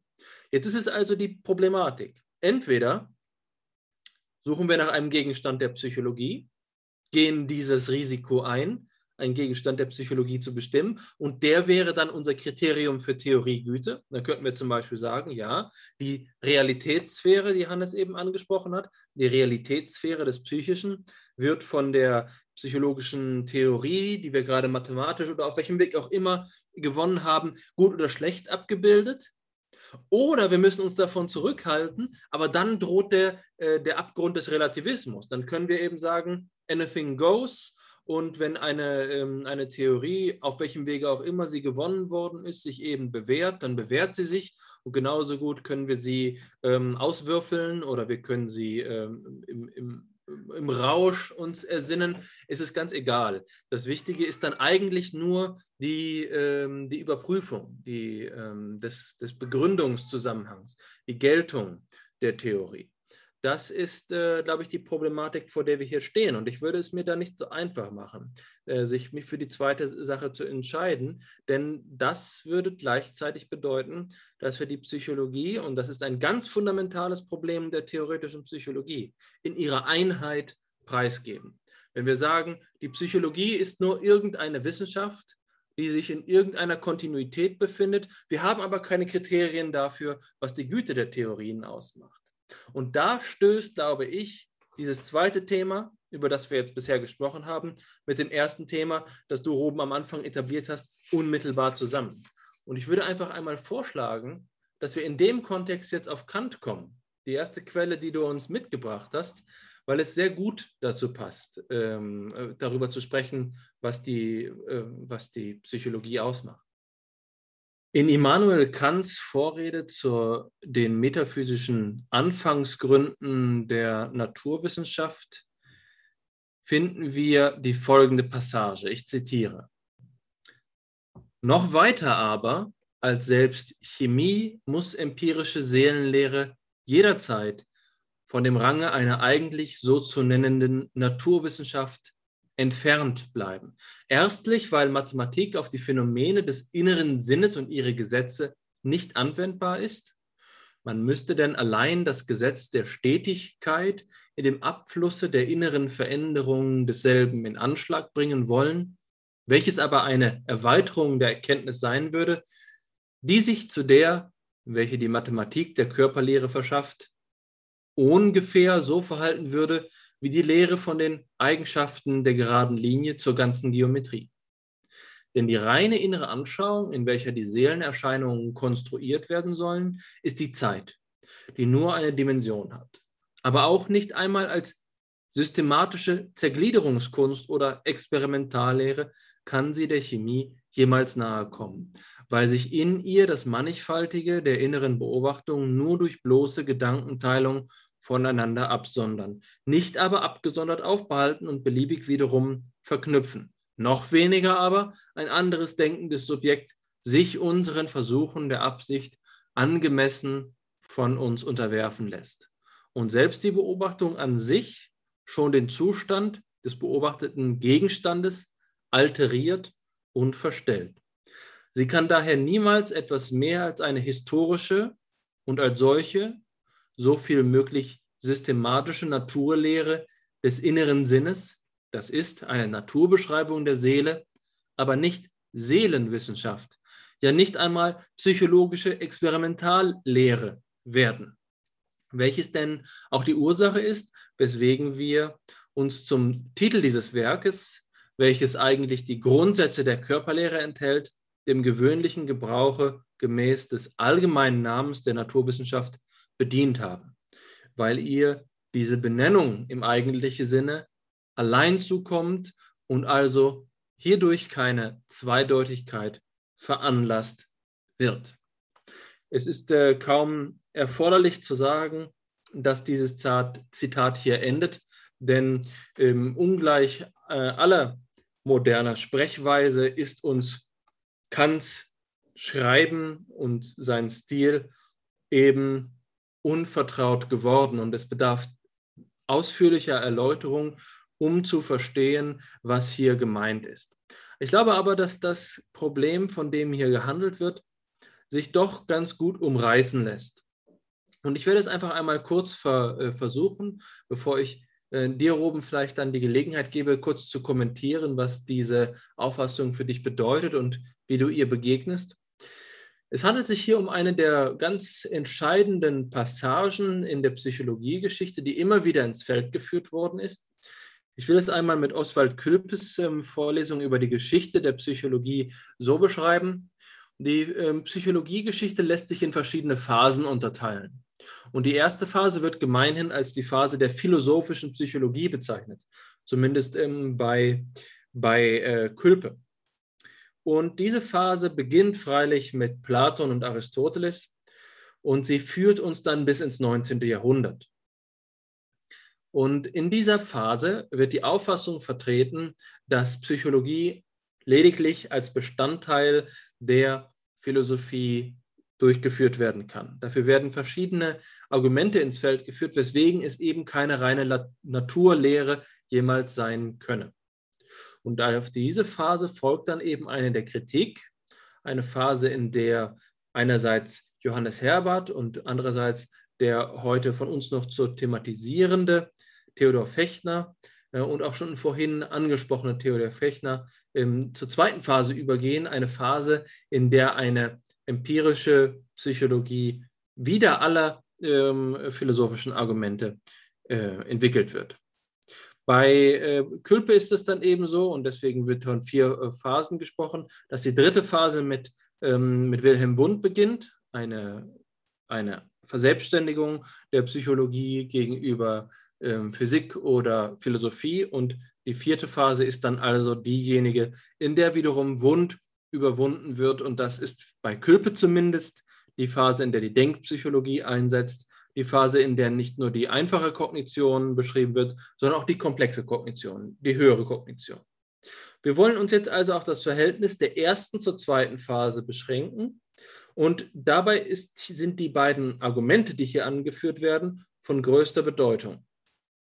Das erste, ähm, beide Argumente zielen auf, das, auf dasselbe Ziel hin, nämlich zu erweisen, dass die Psychologie nicht als Naturwissenschaft in einem rationalen Sinne agieren kann.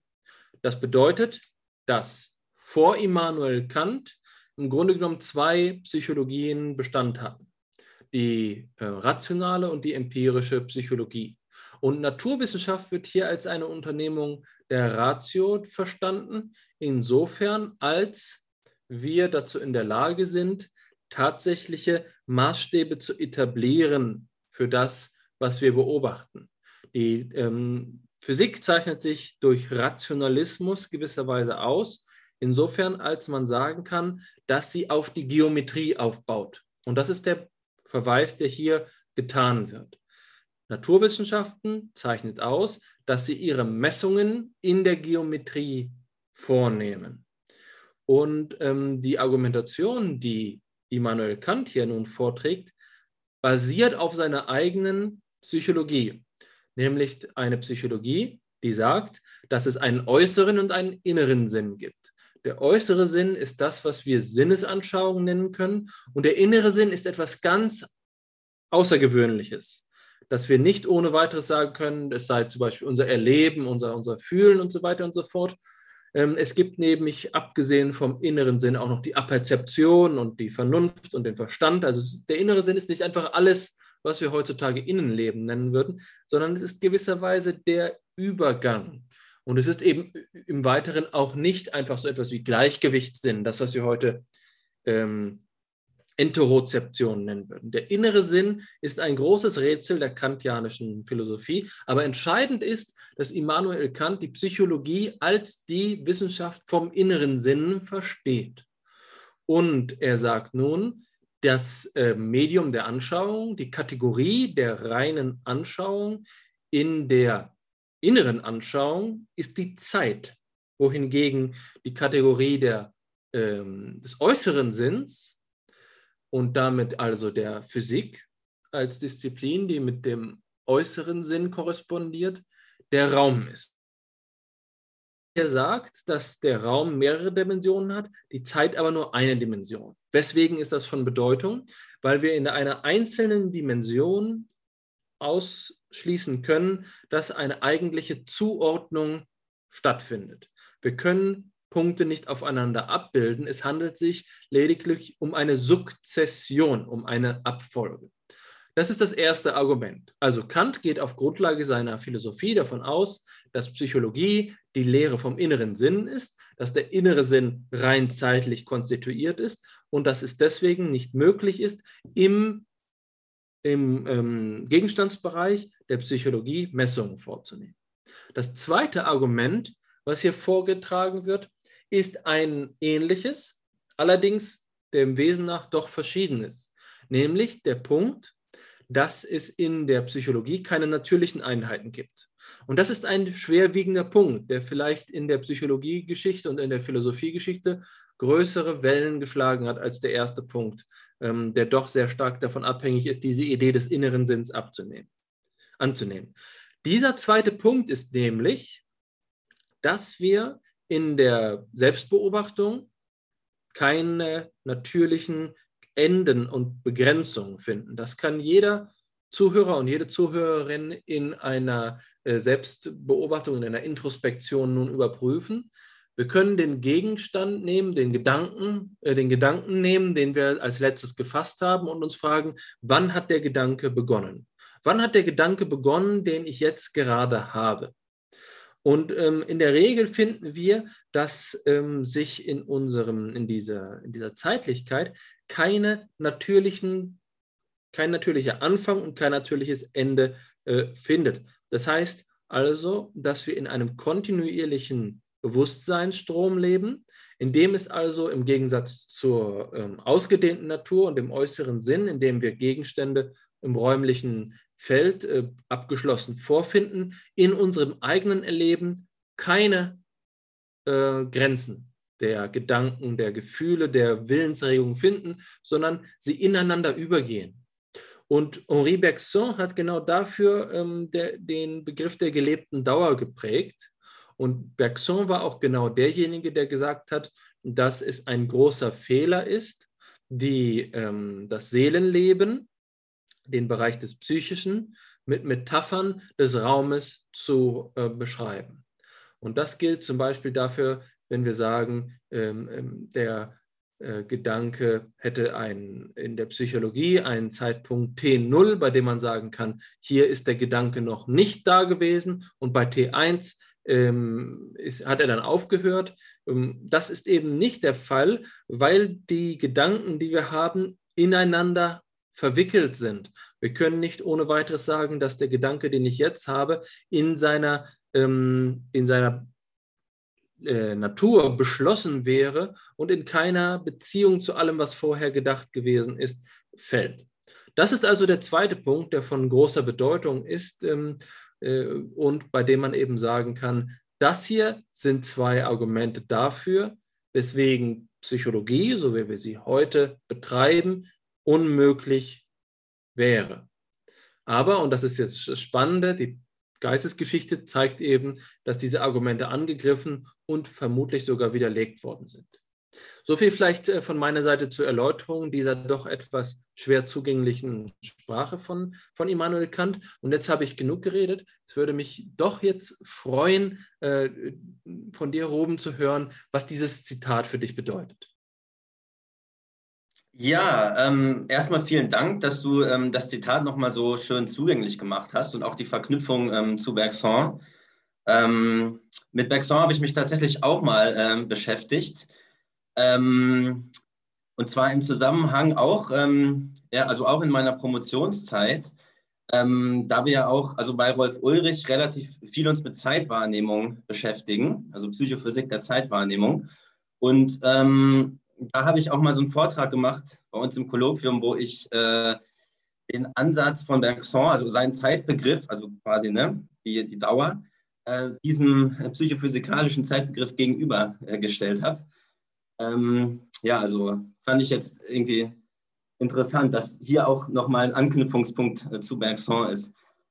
Ähm, ja, wieso habe ich das Zitat ausgewählt oder was bedeutet es für mich? Ähm, ich ähm, finde einfach interessant, dass das jetzt sozusagen eigentlich die grundlegendste oder fundamentalste Frage überhaupt ist. Also bevor wir darüber nachdenken, wie Psychologie als Naturwissenschaft betrieben ähm, werden sollte, wie äh, Theoriebildung, ob mathematisch oder nicht oder so, muss man ja erstmal fragen, ähm, kann sie überhaupt betrieben werden? Und ähm, ja, das ähm, finde ich äh, spannend, dass, dass, es hier diesen Gegensatz gibt, dass Kant ähm, eben hier Argumente dafür darlegt, dass es nicht ähm, passieren, also dass es nicht möglich ist und äh, die Geschichte aber trotzdem zeigt, dass es eine sehr erfolgreiche ähm, naturwissenschaftliche Psychologie eben äh, gibt. Ähm, das finde ich interessant und ich finde ähm, auch spannend äh, der Bezug zur ähm, Chemie, weil ich glaube, dass eigentlich elementare äh, ist eben dieser Charakter der Zergliederung. Ne? Also ähm, Chemie, ähm, ich, ich, denke jetzt mal an ähm, Zergliederung in Elemente, Moleküle und Zusammensetzung dieser und so weiter. Und ähm, wenn ich dich richtig verstanden habe, dann äh, ist ja eben gerade Zergliederung nicht möglich, wenn wir über das Geistige sprechen, weil es eben die Kontinuität gibt. So habe ich auch äh, Bergson verstanden. Ähm, ja, und jetzt steht man eben vor diesem Rätsel. Wenn, wenn das da der Fall ist, warum funktioniert denn trotzdem ähm, empirische Psychologie? Es ist nämlich so, ähm, mein Doktorvater Rolf Ulrich hat mir auch mal gesagt, die erfolgreichen Wissenschaften sind die Zergliederungswissenschaften. Also Zergliederung liegt eigentlich im Wesen der Wissenschaft. Das kann man auch ähm, sprachlich gut herleiten, ne? wenn man das Wort äh, betrachtet.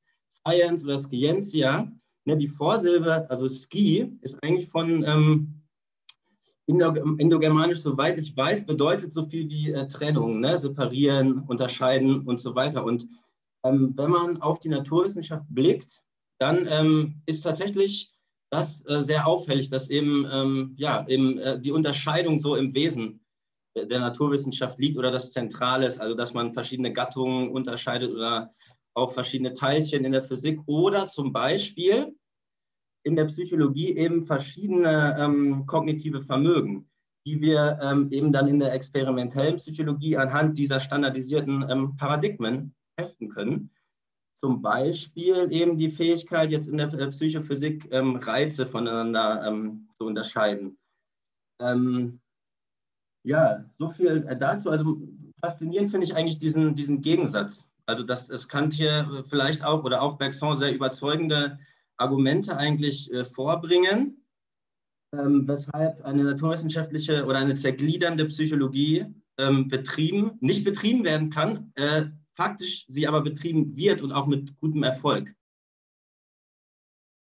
Ja, also da ähm, stimme ich dir zu. Man muss ja auch den historischen Hintergrund sehen, dass Kant alles das schreibt. Ähm, nicht gewahr der Entwicklungen, die die Psychologie nehmen äh, wird oder nehmen hat werden sollen. Wie macht man das äh, korrekt grammatikalisch, weiß ich jetzt gerade aus dem Stand nicht, aber ähm, das ist ja noch äh, geschrieben lange bevor äh, das erste Labor gegründet wurde, lange und das nochmal lange bevor wir nun sprechen, das, sodass man, wenn man hier Psychologie liest, auch nicht ohne weiteres unseren heutigen Psychologiebegriff in Kants äh, Feder transportieren darf, wenn man so will.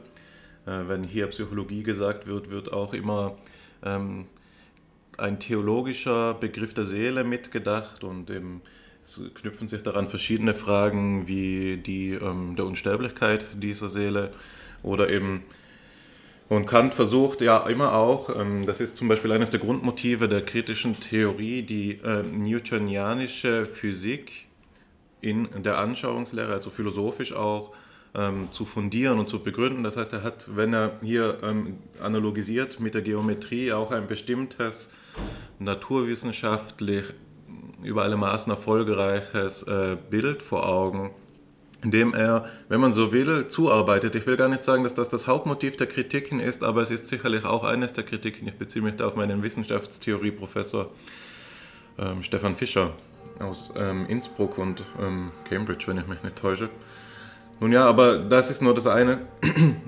Um auf den Inhalt des Zitates zu sprechen zu kommen, glaube ich, dass wenn Kant hier die verschiedenen Kritikpunkte aufführt, weshalb die Psychologie als die Wissenschaft vom inneren Sinn nicht als strenge Wissenschaft ähm, begriffen werden kann, er sie ja misst an auch sehr stark an der Naturwissenschaft orientierten Kriterien, eben jetzt die Chemie als Vergleichswissenschaft, wo er eben sagt, wir können nicht ähm, die Gegenstände, sagen wir die Gedanken eindeutig absondern voneinander, so wie Alexander das beschrieben hat mit, dem, mit der Külperschen Frage, wo beginnt mein Gedanke und wo hört er auf? Das kennt man ja auch übrigens aus der Achtsamkeitsforschung heutzutage, dass man versucht, ne, so einen Blank Space ähm, des Bewusstseins herzustellen in der Meditation und dann die Gedanken in ihrem Kommen und Vorbei, Vorüberziehen zu beobachten, dass man da quasi ein, wenn man das jetzt poetisch fassen will, die Laborsituation im Subjekt herstellt. Ähm, aber das nur, nur als Randbemerkung. Also die Kritikpunkte Kants ähm, orientieren sich stark an, den, an dem Verständnis, was die Naturwissenschaft erfolgreich macht. Eben, du hast es Zergliederungskunst genannt, äh, Ruben, dass wir eben klare Einteilungen treffen, die eingeteilten Gegenstände intersubjektiv zugänglich haben, was für die psychischen Gegenstände nicht möglich ist. Ne? Mein Gedanke ist mir auf eine andere Weise zugänglich als euch. Selbst wenn ich ihn ausspreche, wird er modifiziert durch das Aussprechen und so weiter. Da muss man die Frage stellen, was ist der Ausdruck, also wie ähm, werden die Inneren, also wenn ein, ein enger Begriff des Ausdrucks wäre ja, dass das Innere nach, außen gedrückt wird, also meine Gedanken euch gegenständlich werden und so fort. Also man kann die Gegenstände der Psychologie dann auch nicht frei kombinieren zu neuen Gegenständen und, und so weiter. Und alles das, was Kant hier sagt, ähm, führt ihn dazu zu sagen, dass sie äh, die Psychologie ja, wenn überhaupt, eine, eine Naturbeschreibung der Seele sein kann. Das heißt, es ist nur empirische Psychologie möglich, ähm, nicht aber die rationale. Das heißt, er würde der Psychologie hier einen, ähm, einen relativ moderaten Platz zuweisen wollen. Und jetzt aber glaube ich, dass man, ähm, und das ist ein, eine, eine kreative Bemerkung auf diesen Zusammenhang, also die bezieht sich jetzt nicht mehr auf den ideengeschichtlichen Kontext, dass man wenn wir jetzt darüber nachdenken, gut daran tun, wenn wir uns ähm, bewusst machen, dass es ja ähm, so einen Chiasmus für gewöhnlich gibt. Man denkt, wenn man an Naturalismus denkt oder Naturlehre, immer auch an so etwas wie Reduktionismus, nicht wahr?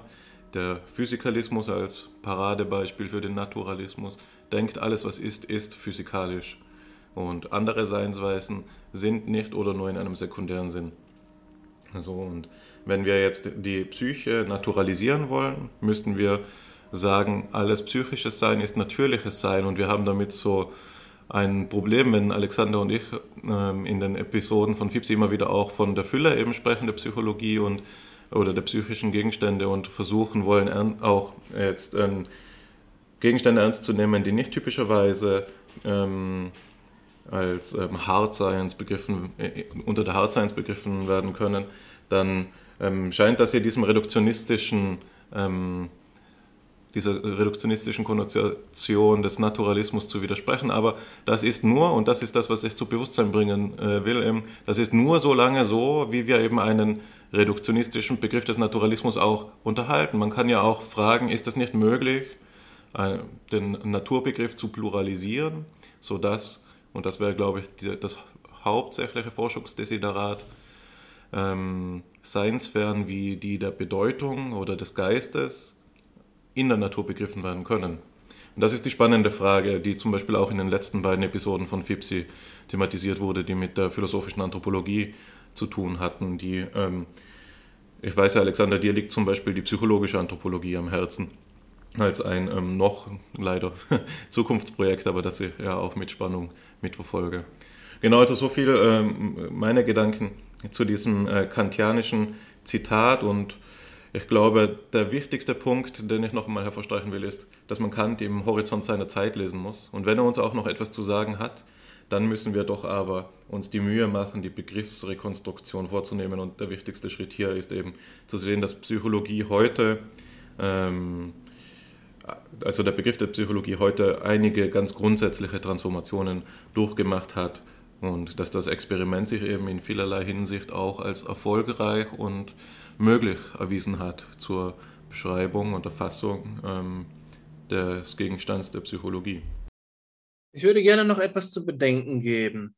Ich glaube, dass wir uns das Ganze nicht zu leicht machen sollten. Natürlich können wir konsequenzialistisch argumentieren. Wir können sagen, der Erfolg gibt der Psychologie als empirische Recht.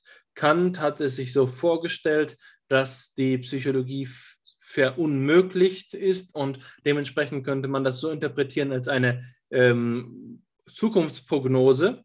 Und Ende des 18. Jahrhunderts sagt er eben, die Psychologie wird niemals äh, dabei ankommen, jemals, äh, sagen wir mal, ein ähm, Modell der Selbstwirksamkeitserwartung zu entwickeln oder eine Prospect Theory oder Biases und Heuristics. Und heute stehen wir hier und könnten dann sagen, diese Hypothese können wir nun falsifizieren. Es ist eben gerade so, dass es doch geschehen ist. Was Kant prognostiziert hat, ist äh, falsch gewesen. Das wäre, würde uns gewisserweise, glaube ich, zu ähm, gehässigen äh, Menschen machen, die nun auf Kant zurück und äh, damit auch hinabblicken. Ich glaube, dass das Ganze doch eine gewisse andere Gestalt hat, die Problematik, vor der wir hier stehen. Und das ist etwas, bei dem wir eben verstehen müssen, welche, äh, welche Zusammenhänge hier auf systematischer und nicht nur auf historischer Ebene gemeint sind. Also Kant schreibt am Ende des 18. Jahrhunderts, dass eine empirisch, äh, eine rationale Psychologie nicht möglich sei. Das ist die Argumentation, die hier erfolgt. Und mit rationaler Psychologie meint er eben durchaus eben auch eine Psychologie, die sich rationale Maßstäbe setzen kann.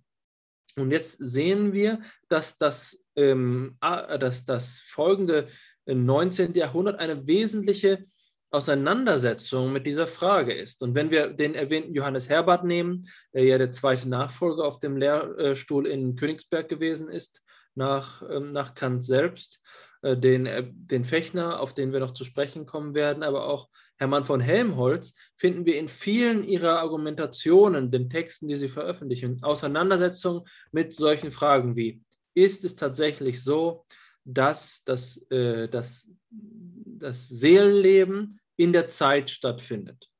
Und eine kritische Betrachtung von genau dieser Frage ist es, äh, die uns an den Punkt gebracht hat, ähm, über Kant hinauszuschreiten.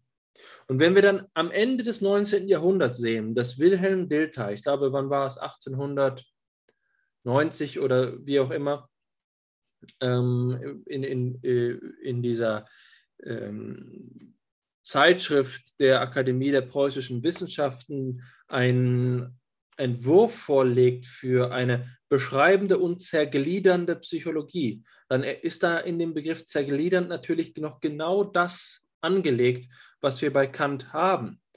Jetzt ist es aber so, dass Dilthey sagen würde, die zergliedernde Psychologie ist nicht die wirkliche Psychologie. Die verstehende Psychologie, die beschreibende Psychologie ist die wirkliche Psychologie denn sie nimmt ihren Ausgang von der äh, Ganzheit der, ähm, des, der imman, des immanenten Erlebnisses. Die Frage ist hier also die, diejenige des Ausgangspunktes. Man kann Dilthey also in gewisser Weise konvergent mit Kant lesen und sagen, die eigentliche Psychologie ist die die Totalität, die Ganzheit des Bewusstseinsstroms zur Kenntnis nimmt und in ihm nur beschreibend äh, vorgeht. Das ist diese historische Psychologie, von der hier Kant äh, spricht. Aber ähm, die zergliedernde Psychologie ist eine, die dann auf der Grundlage davon ähm, in, in einer mittelbaren Weise, nicht in einer unmittelbaren Weise zergliedernde Hypothesen über den Bereich des Psychischen ähm, vornimmt. Und das ist jetzt das Spannende und das ist das, mit dem wir uns auseinandersetzen müssen. Das ist hier die kritische These, die bis in die Gegenwart noch ihre Geltung hat. Und zwar die folgende. Wir können die Art und Weise, wie empirische Psychologie heutzutage operiert, auf zwei Arten verstehen. Entweder mit Dilthey oder mit Hermann von Ebbinghaus. Spannenderweise, das passt ja zu deinem Nachnamen oben, äh, aber es ist doch das L durch das B vertauscht. Hermann von Ebbinghaus. Ähm, also, äh, bei Dilthey haben wir die Vorstellung, dass alle Psychologie ihren Ausgang nimmt von der ähm, von dem Prinzip der Phänomenalität, so nennt er das, das Prinzip der Phänomenalität. Und das ist die Selbstgebung der inneren Erfahrung, der inneren Erfahrung. Und Ebbinghaus wäre eben jemand, der äh, Dilthey dahingehend widerspricht, zu sagen, dass die zergliedernde Psychologie nur eine nachrangige, abhängige und niemals mit dem Anspruch der Geltung, der absoluten Geltung auftretende Psychologie sei, sondern eben zu sagen, dass mit der Zergliederung ist keine Psychologie zweiten Ranges, eine sozusagen Hilfspsychologie, die der äh, beschreibenden Psychologie nur zuarbeitet, sondern er stellt sich ganz auf den Standpunkt, den Hannes gerade als Naturalismus charakterisiert hat. Und zwar in diesem physikalistischen Sinne, in einem Sinne, in dem man sagen würde, eigentlich ist das, was wir den Bereich des Psychischen nennen, selbst ein Naturereignis. So, und da haben wir jetzt die Konfliktstellung. Und das führt uns genau wieder zurück zu dem ersten Problemzusammenhang, den Ruben etabliert hat. Was ist eigentlich der Gegenstand der Psychologie? Ist die Psychologie die Gesamtheit unserer inneren Erfahrung in ihrer Selbstgegebenheit, die wir dann äh, bloß immanent analysieren können? Das ist das, was Brentano vorgeschlagen hat. Oder ist die Psychologie etwas, was mit einer beobachten vor, beobachteten Vorgehensweise sich einem Naturobjekt, also einem Geschehnis in der Welt zuwendet. Und das ist die Vorgehensweise, die Theodor Fechner gewählt hat. Und das ist eben brisant, da du oben vor uns als Psychophysiker stehst und sagst, dass die Experimente, die wir im Jahr 2021 machen, mit Fechnerschen Paradigmen arbeiten und B-Effekte und ähm, äh, also äh, Zeit kritische Kontexteffekte äh, beobachten, dass wir hier eben sagen würden, wir haben uns auf einer systematischen Ebene dazu entschieden, Kant zurückzuweisen. Und das führt zu einer, Pro, also einer Sollbruchstelle inmitten dessen, was wir Psychologie nennen können. Das ist dort, wo die, ähm, die, die zweite Phase der Psychologie, die Fechner-Herbartsche Phase, nicht nur Kant ähm, überwindet und ihn aufhebt und zu etwas übergeht, was darauf aufbaut, sondern es radikal zurückweist. Und das würde eben auch immer zugleich bedeuten, genau wie, wie Hannes es gerade bedeutet hat, dass die moderne Psychologie sich auf den Standpunkt stellt, dass all das, was wir das Psychische nennen, messbar ist. Dass all das, was wir das Psychische nennen, ein Naturgegenstand, ein Vorkommnis in der Welt ist, auf dass wir in irgendeiner Weise unseren Finger legen können. Und das ist, glaube ich, die, die, ähm, das ist die Brenzlichkeit und die überzeitliche, die ewige äh, Kontroverse, die hier zugrunde liegt. Was ist die eigentliche Psychologie? Ist es eine beschreibende oder ist es eine zergliedernde? Das ist es. Nur als kleine Fußnote. Ich persönlich würde sagen, dass ein dritter Weg möglich ist und der heißt dann phänomenologische Psychologie. Aber das ist, ähm, das ist etwas, was, was an dieser Stelle, glaube ich, zu weit geht. Und lasst, lasst uns erstmal über diesen Grundkonflikt sprechen. Ja, ich ähm, möchte tatsächlich gerne was sagen über diesen ähm, Grundkonflikt. Ähm, ich habe jetzt in diesem Zusammenhang nochmal über den Begriff des Bewusstseins nachgedacht.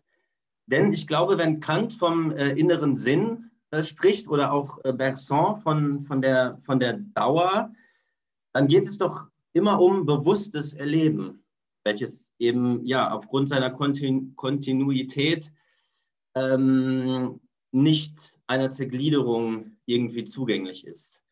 Äh, tatsächlich ist es aber ja so, dass wir ähm, in der ähm, experimentellen Psychologie ähm, und in den Theorien in der experimentellen Psychologie ja meistens nicht das Bewusstsein beschreiben, sondern eigentlich unbewusste Prozesse. Es ist ja eigentlich gerade ein interessantes Ergebnis, oder äh, die meisten interessanten Ergebnisse in der experimentellen Psychologie bestehen ja gerade darin, dass wir aus Experimenten ableiten können, dass Prozesse ablaufen, die der Introspektion und dem bewussten Erleben ja gar nicht zugänglich sind. Ähm, ja, so äh, unbewusste Bahnungsreize, Effekte von unbewussten Bahnungsreizen zum Beispiel. Ähm, ein prominentes Beispiel vielleicht aber auch äh, natürlich in der Psychophysik, sowas wie ähm, interne Referenzbildung, zeitliche Kontexteffekte.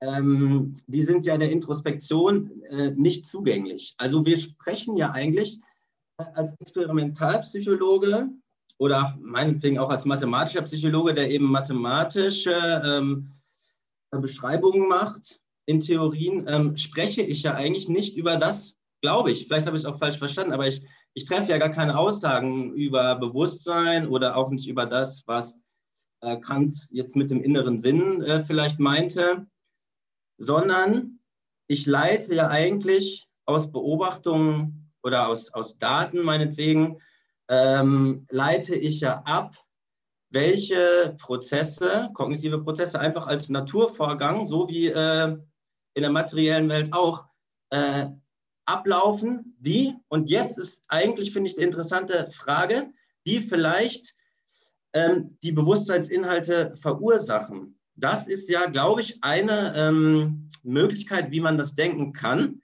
dass kognitive Prozesse äh, unbewusst ablaufen und nur deren Ergebnisse uns sozusagen introspektiv zugänglich sind. So viel dazu erstmal. Das ist genau, genau richtig. Das ist sehr wichtig, dass du darauf hinweist. Und das ist ein enormer, äh, das ist von enormer Tragweite bis in die Gegenwart hinein. Ich habe gerade erst gestern, das passt ganz gut, äh, bin ich Reviewer für einen Artikel äh, gewesen, in dem auch ähm, diese diese Grundsatzfrage angeschnitten worden ist in Bezug auf die aktuellste Wissenschaftstheorie der, der Psychologie. Und dort wurde darüber gesprochen, über symbolische und subsymbolische Prozesse. Symbolische Prozesse wären eben kognitivistisch, die Ebene von Informationsverarbeitung, subsymbolisch beispielsweise die kortikalen Prozesse, die wir im Konnektionismus kennenlernen. Aber ich will das Ganze einmal philosophisch auf einen Punkt stoßen, und der ist hochbrisant. Das ist der Begriff der Schwelle. Und der Begriff der Schwelle, den kennen wir sehr gut aus der ähm, Informations, ähm, aus, der, aus der Idee der, der Informationsidentifizierung äh, oder der Signalentdeckung, besser gesagt.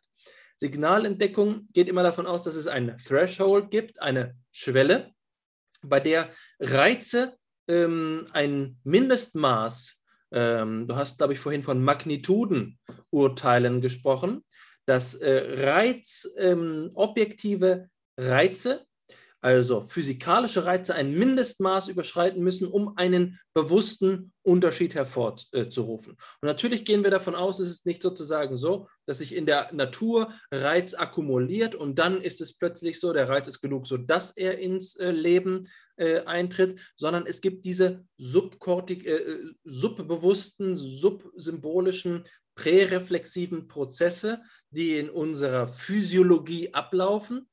Und an einem Punkt ist es eben so, dass unsere Sinnesorgane, unsere Augen beispielsweise genug gereizt worden sind, sodass dann eine mehr, mindestmerklicher, ein mindestmerklicher Unterschied in unserem Erleben auftritt. Und das, worauf ich jetzt hinaus will, ist die Frage nach dem Wesen der Schwelle. Was heißt es denn überhaupt, Schwelle zu sein? Und da müssen wir wirklich ähm, sehr genau darauf achten, was wir hier meinen, wenn wir von Unbewusstem reden. Denn der Begriff der Schwelle suggeriert immer eine Kontinuität. Und hier ist es nun wichtig zu fragen, ist es eine Repräsentation, die wir beschreiben, oder ist es tatsächlich so etwas wie ein natürlicher Übergang von der ähm, Aktivität eines reizverarbeitenden Organismus zu dem, was wir Bewusstsein nennen. Ich will es einfach mal so skizzieren. Wir können das auf ganz verschiedene Arten und Weisen verstehen. Also, wir haben einen, ähm, einen Sehnerv, wir haben ein, eine Ganglienzelle und dann sind da Stäbchen und Zäpfchen und wir isolieren jetzt einfach mal ein und wir schauen uns das in so einem Modell an und sagen, hier kommt jetzt immer mehr Licht und an irgendeinem Punkt ist, der, äh, ist es erreicht, dass ähm, das Nervensystem so stark gereizt ist, dass es eine Kette von, von Modifikationen vornimmt. Und dann könnten wir eigentlich sagen, es gibt eine Kontinuität von der physikalischen Realität, ähm, das, was Fechner die äußere Psychophysik nennt. Also zu sagen, hier ist Licht, dort ist Zelle und dann äh, kommt Aktivität. Und das ist eine Kontinuität über den Begriff der Schwelle zum Begriff der inneren Psychophysik. Das sind beides Begriffe von Fechner, äußere, innere Psychophysik. Und das Bewusstsein wird dadurch eigentlich zurückgedrängt in so etwas wie ein Epiphänomenalismus, zu sagen, das Bewusstsein zeigt eigentlich nichts anderes an als Veränderung unseres reizverarbeitenden Nervensystems. Das ist eine Idee der Schwelle. Äh, das ist tatsächlich so, dass äh, wir hier den Schwellenbegriff ähm, nutzen können, um das Rätsel des Bewusstseins in die letzte Ecke des, äh, des, des Menschen als eines Reizverarbeitungs, einer Reizverarbeitungsmaschine zurückzudrängen. Und äh, das ist tatsächlich so, dass eben Wilhelm Wundt beispielsweise äh, bei, der, bei seiner ähm, Rede, ich glaube, Grabrede auf Fechner oder war es Erinnerung an seinen 100. Geburtstag oder so etwas, gesagt hat, für Fechner ist, das, ist die Psychologie nichts weiter als der Begriff der Schwelle und die innere Psychophysik ist eigentlich nur ein Appendix, ein Anhang, ein nebensächlicher Anhang für die äußere Psychophysik. Das heißt, die ganze Komplexität des psychologischen Informationsverarbeitens erstreckt sich auf den Bereich der äh, äh, subkortikalen, der äh, subbewussten ähm, Reizweiterleitung und Reizverarbeitung. Und was dann vom Bewusstsein übrig bleibt, ist dann eben nicht das Feld des Phänomenalen und so weiter und so fort, sondern es lässt sich alles auf, auf die Schwelle zurückführen. Wir haben also diesen naturalistischen Begriff der Schwelle,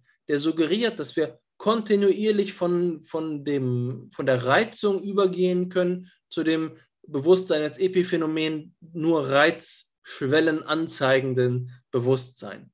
Und das ist, glaube ich, der Punkt, über den wir hier sprechen müssen, bei dem wir wieder auf das Rätsel zurückgeleitet werden. Ähm, ich wollte noch mal ganz kurz eingehen, wo du jetzt diese spannenden Ausführungen gemacht hast zum ähm, Begriff der Schwelle und vor allen Dingen auch ähm, das Wesen der Schwelle als ähm, dieses Kontinuierliche nochmal beschrieben hast. Ne? Das ist eben der Schwelle wesentlich, dass sie nicht äh, diskret ist, würde ich sagen, sondern eben kontinuierlich. Ähm, das, finde ich, ist in der Psychophysik tatsächlich auch mathematisch abgedeckt durch das stochastische Element. Denn ich glaube auch, ähm, kein Psychophysiker würde ähm, sagen, dass es sozusagen in einem gewissen, also dass es nicht eine spezifische Reizenergie gibt, zum Beispiel bei Licht, die die Schwelle darstellt, sondern man kann nur spezifische Reizenergien, spezifischen Wahrscheinlichkeiten eben überschwellig wahrgenommen zu werden, zuordnen. Ähm, das ist, war jetzt nur nochmal ähm, ja, ein Anknüpfungspunkt nochmal vielleicht zu, zu mathematischen äh, Modellen, dass man eben diese Kontinuität abbilden kann, dieses äh, jetzt äh, in Bezug auf den Schwellenbegriff, äh, über das stochastische Element. Und das ist eigentlich spannend, weil dann nämlich doch die Mathematik und ähm, die Kontinuität im Hinblick auf Bewusstsein oder das Psychische dann doch wieder äh, zusammenfällt, weil ich glaube eben Stochastik das äh, zulässt, diese, diese Nicht-Determiniertheit oder diese ähm, Kontinuierlichkeit. Ja, die Übereinkunft von Mathematik und ähm, Gegenstand der Psychologie scheint hier geradezu ähm, bisschen Stilistische sich zu ziehen, sodass man vielleicht hier im reinen Sinn von einer Korrespondenz sprechen mag oder dazu geneigt sein mag, ähm, das als, oder ich denke, es ist ein besonders gutes Beispiel, um zu veranschaulichen, was ähm, die Korrespondenztheoretiker der Wahrheit sich vorstellen, wenn sie sagen, dass die Wahrheit darin besteht, dass Theorie und Sache eben übereinstimmen. Nicht wahr? Also die Mathematik in ihrer probabilistischen Spielweise oder die Probabilistik scheint hier dem zu entsprechen, und zwar in, bis in ihre eigene Strukturlogik, bis in das, wie wir sie uns veranschaulichen, wie eben äh, Begriff, äh, wie eben Reize unter- oder überschwellig werden.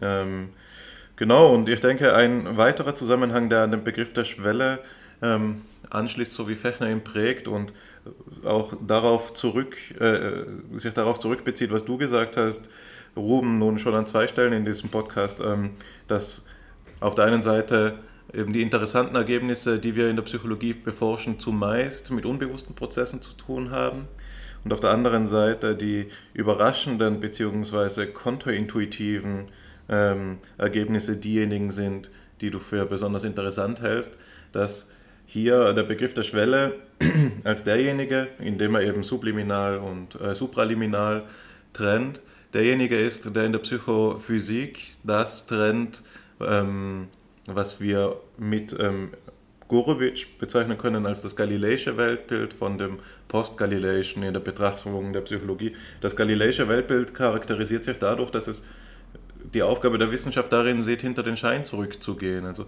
die eigentliche Realität ist äh, die ähm, nicht die, die so ist, wie sie scheint, sondern die hinter dem Schein liegt. Also wenn wir Psychologie betreiben, dann darf man nicht denken, dass wir sozusagen Volkspsychology betreiben, wenn wir jetzt eben dieses galileische Weltbild annehmen, in der Weise, als dass wir bloß beschreiben, was wir aus dem Alltag schon kennen, sozusagen, was wir es gibt ja sogar einen Effekt, der genau das bezeichnet, der Knew It All Along Effekt. Ähm, und ähm, dass eben die wahre Psychologie oder die wissenschaftliche Psychologie die ist, die dieses Unbewusste beforscht. Ich glaube, wenn wir diese Annahme nehmen und annehmen würden jetzt oder einmal voraussetzen würden, zusammengenommen mit derjenigen, auf die ich vorher zu sprechen gekommen bin, des Logomorphismus des Gegenstands der Psyche, dass wir da zu einer ganz überraschenden Konvergenz gelangen zwischen zwei unscheinbaren Verwandten, nämlich der Psychophysik, die diese Annahmen zu teilen scheint, und der Psychoanalyse, die dieselben Annahmen zu teilen scheint, die aber in ihrem ähm, in ihrer Konstitution alles andere als äh, formalistisch oder äh, auf der Mathematik basierend zu begreifen ist. Sie ist zwar mechanistisch, aber sicherlich nicht formalistisch.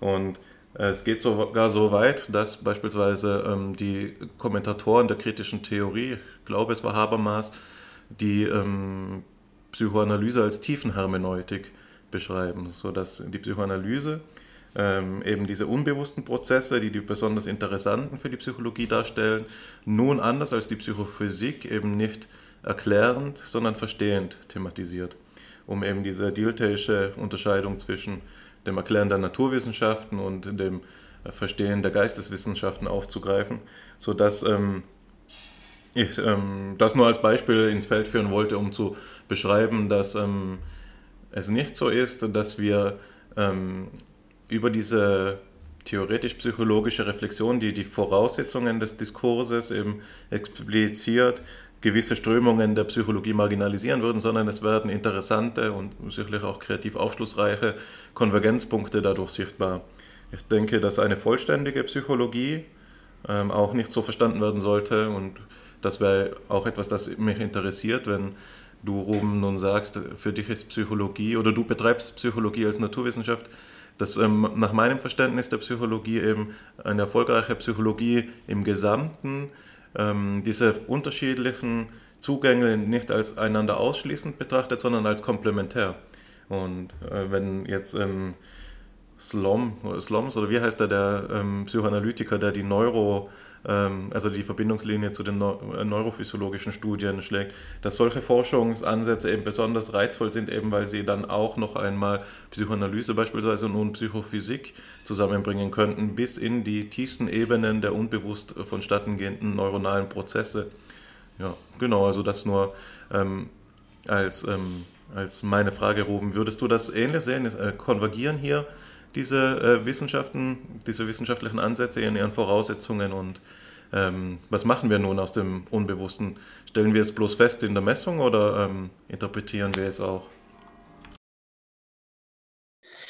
Ähm, ja, zunächst mal finde ich das sehr interessant, dass du jetzt ähm, hier die Korrespondenz siehst zwischen ähm, Psychophysik und äh, Psychoanalyse, weil ich eigentlich erstmal annehmen würde oder denken würde, dass die beiden, äh, diese beiden äh, Teilbereiche der äh, Psychologie eigentlich diejenigen sind, die am weitesten auseinander liegen.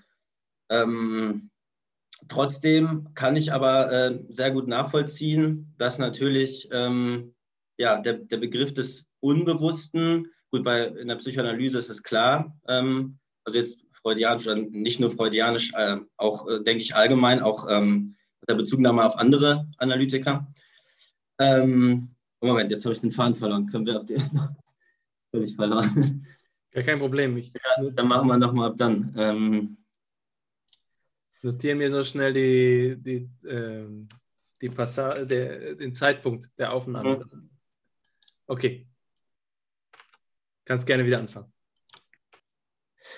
Ähm, ja, äh, vielen Dank, äh, Hannes, für diese, ähm, diesen interessanten Einwurf. Ähm, ähm tatsächlich ist das sehr interessant, dass du ähm, da eine Korrespondenz siehst zwischen der äh, Psychoanalyse und der ähm, Psychophysik. weil ich eigentlich ja, also meine Intuition wäre eben erstmal gewesen, dass diese beiden äh, Teilbereiche der Psychologie eigentlich ähm, am weitesten voneinander äh, entfernt liegen. Ähm, wobei ich sehen kann, dass natürlich über den, äh, ja, der Begriff des, des Unbewussten äh, beides vereint.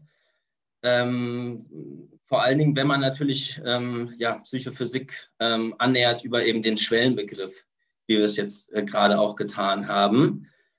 Ähm, trotzdem ist mir jetzt noch nicht ganz, vielleicht kannst du das ja auch noch mal ausführen, ähm, wo jetzt die Korrespondenz besteht darüber hinaus, ähm, über diesen zentralen Begriff des Unbewussten.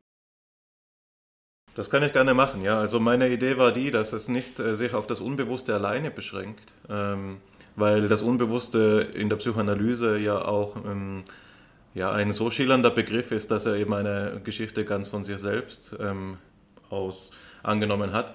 Aber es ist natürlich, da ist der eine Konvergenzpunkt, nicht wahr? Wir sprechen einmal von den unbewussten Prozessen und vielleicht ein andermal von den unbewussten Trieben. Und die naheliegende Frage ist, ähm, was ist denn nun dieses Unbewusste, das Unbewusstsein, das beides verbindet? Was ist diese tiefen Schicht? in der menschlichen Psyche.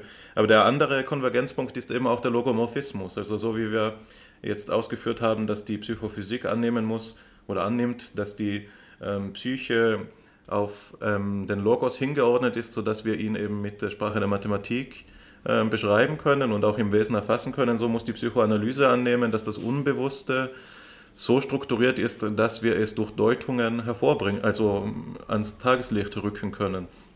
Nicht wahr? Ähm, ansonsten würde die ganze therapeutische Arbeit, aber auch die Theoriebildung der Psychoanalyse keinen Sinn machen. Man ähm, muss quasi, zum Beispiel Wolfgang Loch in seinem Freud-Kommentar expliziert das sogar unter diesem Gesichtspunkt des Logomorphismus. Das ist also keine Deutung von mir, sondern ein stehendes Wort im Diskurs, wenn man so will. Es gibt da diese verschiedenen Korrespondenzpunkte in den grundlegenden Voraussetzungen und darauf wollte ich hinaus. Also einfach wie wenn wir eben, und, und das Einzige noch, ähm, das ich hinzufügen muss, ist eben unter diesem Prisma der Dilteschen Unterscheidung von Verstehen und Erklären, wo wir eben das Verstehen der Psychoanalyse und das Erklären der Psychophysik zuordnen würden, müssen wir doch, und so glaube ich, wenn wir eine einheitliche Psychologie anstreben, auch ein Vokabular finden, das sich beiden feil gibt. Ja, ähm, vielen Dank für die Ausführung. Ich habe das jetzt sehr viel besser verstanden, ähm, wie du das meinst.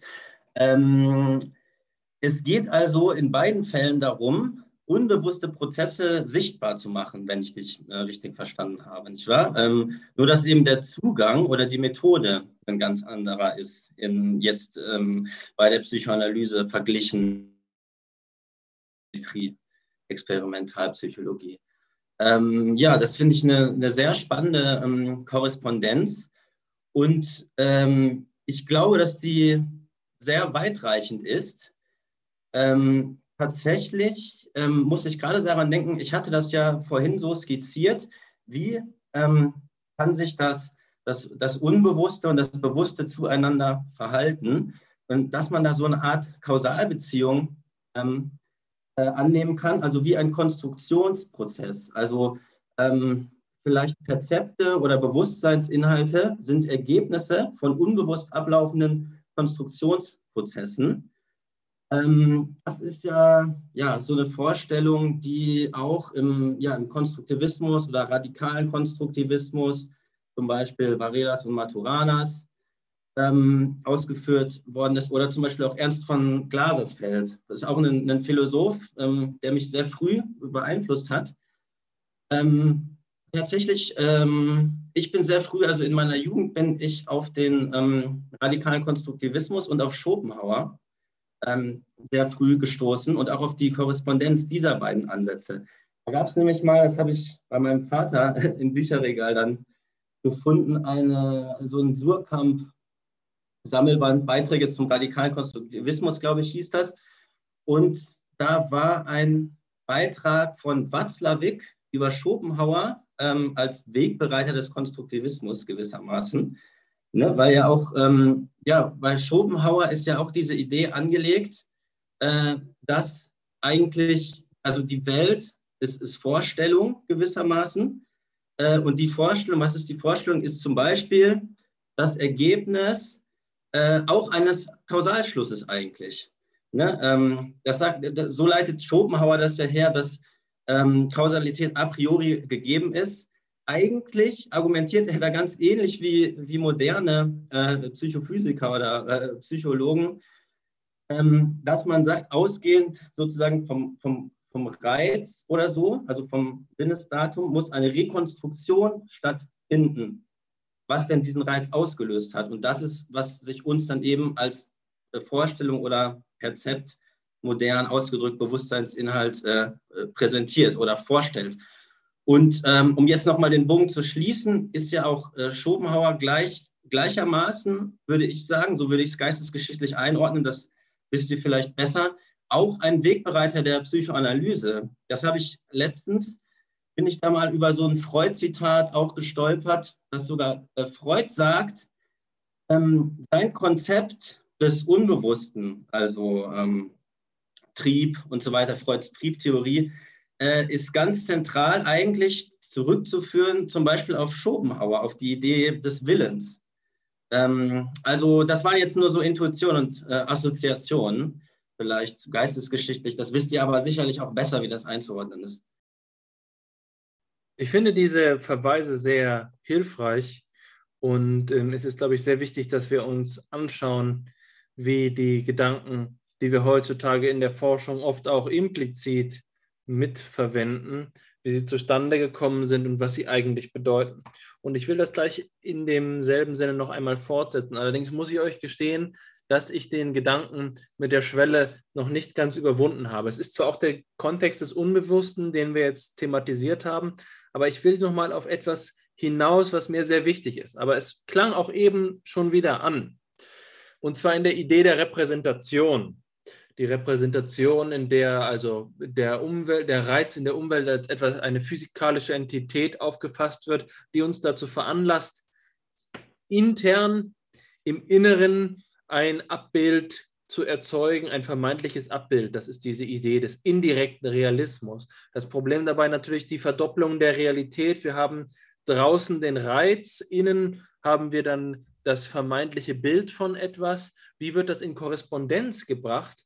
Und da will ich nochmal auf diese beiden Namen hinaus. Und das ist wirklich ganz entscheidend, um die Quellen der Psychologie zu verstehen. Herbart und Fechner. Johannes Herbart war jemand, der eine Mathe, eigentlich der erste Denker, der eine mathematische Psychologie entwickelt hat, und zwar in einem so radikalen Sinne, den wir uns heute gar nicht mehr vorstellen können, und zwar in einer Art und Weise, in der er ähm, die, äh, die gesamte Psychologie aus psychischen Entitäten und ihrer mathematischen Beziehung vollkommen unabhängig von Physiologie verstehen wollte. Also er wollte das, was er eine Mechanik des Seelenlebens genannt hat, entwickeln. Er wollte ein, äh, äh eine, sozusagen die mathematisch strukturierten inneren Gesetze unseres Seelenlebens, ohne dabei darauf zu achten, was es für Reize und Quellen für, für die Inhalte äh, geben kann. Und dabei geht es eben dann eben beispielsweise darum, um die Verschmelzungsverhältnisse. Wenn wir zwei Gedanken haben, ähm, dann ist die Frage, wie stark ist der eine Gedanke und wie stark ist der andere Gedanke. Und deren mathematische Verhältnisbestimmung ergibt dann das, was wir erleben. Entweder verschmilzt es zu einem oder das eine verdrängt das andere. Und das sind also so Überlegungen, die Herbert in seiner mathematischen Mechanik des Seelenlebens angestellt hat. Und ich will auf eine kleine Passage hinweisen, um, um darauf äh, einzugehen, wie Fechner dazu steht. Und das ist bei Michael Heidelberger, einem Psychologiehistoriker. Und er sagt, ich lese es einmal ganz kurz vor, auch jetzt wieder so aus dem äh, aus der spontanen Zitationspraxis, die wir hier in FIPSI ab und zu haben. Also es geht darum, warum hat Fechner Herbert zurückgewiesen? Und da heißt es, Zitat, Fechner hat sich ähm, noch aus einem weiteren Grund nicht mit der Psychologie Herberts anfreunden können. Er war schon seit Beginn der Entwicklung seiner Psychophysik überzeugt, dass ein Empfindungsmaß, ein Empfindungsmaß nur in Abhängigkeit von materiellen Phänomenen zu entwickeln sei, von denen die Empfindung funktionell abhängig ist. Herbert versuchte eine mathematische Psychologie rein mit psychischen Größen zu entwickeln was nach Fechners Überzeugung zu keiner Maßeinheit führen kann. Und das ist jetzt also hier eine entscheidende äh, Problematik. Ähm, Herbert versucht eine Psychologie ohne Reiz zu entwickeln. Fechner entwickelt demgegenüber eine, eine äh, Psychologie, die im wesentlichen Sinne reizabhängig ist. Der Reiz ist eigentlich der Mittelpunkt, neben der Schwelle als, als sozusagen der, der, dem entscheidenden ähm, psychophysischen Mechanismus, haben wir den Begriff des Reizes im Mittelpunkt. Aber jetzt haben wir das Spannende, dass wir zwei entgegengesetzte Psychologien haben. Die eine kommt gewisserweise von innen, Herbert, und versucht ähm, den Begriff der Schwelle als etwas zu nutzen, um zu sagen, an einer bestimmten Schwelle schwingen, äh, sozusagen schlagen die Gedanken ineinander um, schlagen die Vorstellungen ineinander um. Und dann haben wir Fechner den Begriff der Schwelle ganz anders ver verwendet, zu sagen, ab einer bestimmten Schwelle werden Reize wahrgenommen. Und beide haben ein Problem. Ähm, Herbert hat das Problem nach außen, Fechner hat das Problem nach innen. Das Problem, das ihn dann, und das ist sehr wichtig, um Fechner zu, äh, zu verstehen und philosophisch von großer Bedeutung, zum psychophysischen Parallelismus gebracht hat, den er in drei äh, Formen kennt. Fechner kennt drei Formen des psychophysischen Parallelismus. Und ähm, der erste, der psychophysische Parallelismus, ist das Verhältnis zwischen äußerer und innerer Psychophysik. Ich will da auch ganz kurz etwas vor, äh, vorlesen. Da heißt es bei diesem, in diesem Aufsatz von Heidelberger, Michael Heidelberger, heißt es, Zitat, dabei muss sich die Psychophysik in zwei Zweige aufteilen, in die äußere Psychophysik, in der die funktionellen Beziehungen zwischen dem Reiz und den damit hervorgerufenen Erscheinungen untersucht werden, und die innere Psychophysik, die die Abhängigkeit zwischen den gehirnphysiologischen Bedingungen der psychischen Erscheinungen und diesen Erscheinungen selbst erforscht. Die Gehirnpartien, die in direkter funktionaler Abhängigkeit von den psychischen Erscheinungen stehen, nennt Fechner psychophysisch und ihren Veränderungsprozess auch psychophysische Aktivität. Das ist die Verdopplung. Das ist die Frage der Repräsentation. Wir haben einen Reiz und wir haben, ähm, und, und wir haben äh, unsere Vorstellung. Das ist also etwas, bei dem wir ähm, dazwischen einen einen Konflikt haben, einen, einen Übergangspunkt, die Schwelle eben, die, glaube ich, Fechner am liebsten nicht hätte. Das ist das, was wir die Erklärungslücke nennen, den Explanatory Gap. Es ist doch nicht ganz so einfach, all das, was uns so erscheint, in Kontinuität mit dem zu bringen, was wir als die physikalische Realität unseres Nervensystems und unserer, und, und unserer äh, physischen Umwelt verstehen. Das ist hier die Schwierigkeit erneut eine kleine Fußnote. Das klingt jetzt so, als sei es ein Entweder-Oder, aber erneut, äh, die Phänomenologie wäre sicherlich ein Punkt, die, die schon einen Schritt zurückgeht und diese Differenz zwischen Innen und Außen grundsätzlich in Frage stellt. Aber das will ich nur eingeklammert sagen. Der wesentliche Konflikt ist jetzt hier, dass uns diese Überlegungen der Psychophysik immer an den Punkt treiben, dass wir entweder ähm, ähm, die Physiologie aus der Psychologie ausgetrieben haben oder die drohen, die Psychologie aus der Physiologie auszutreiben.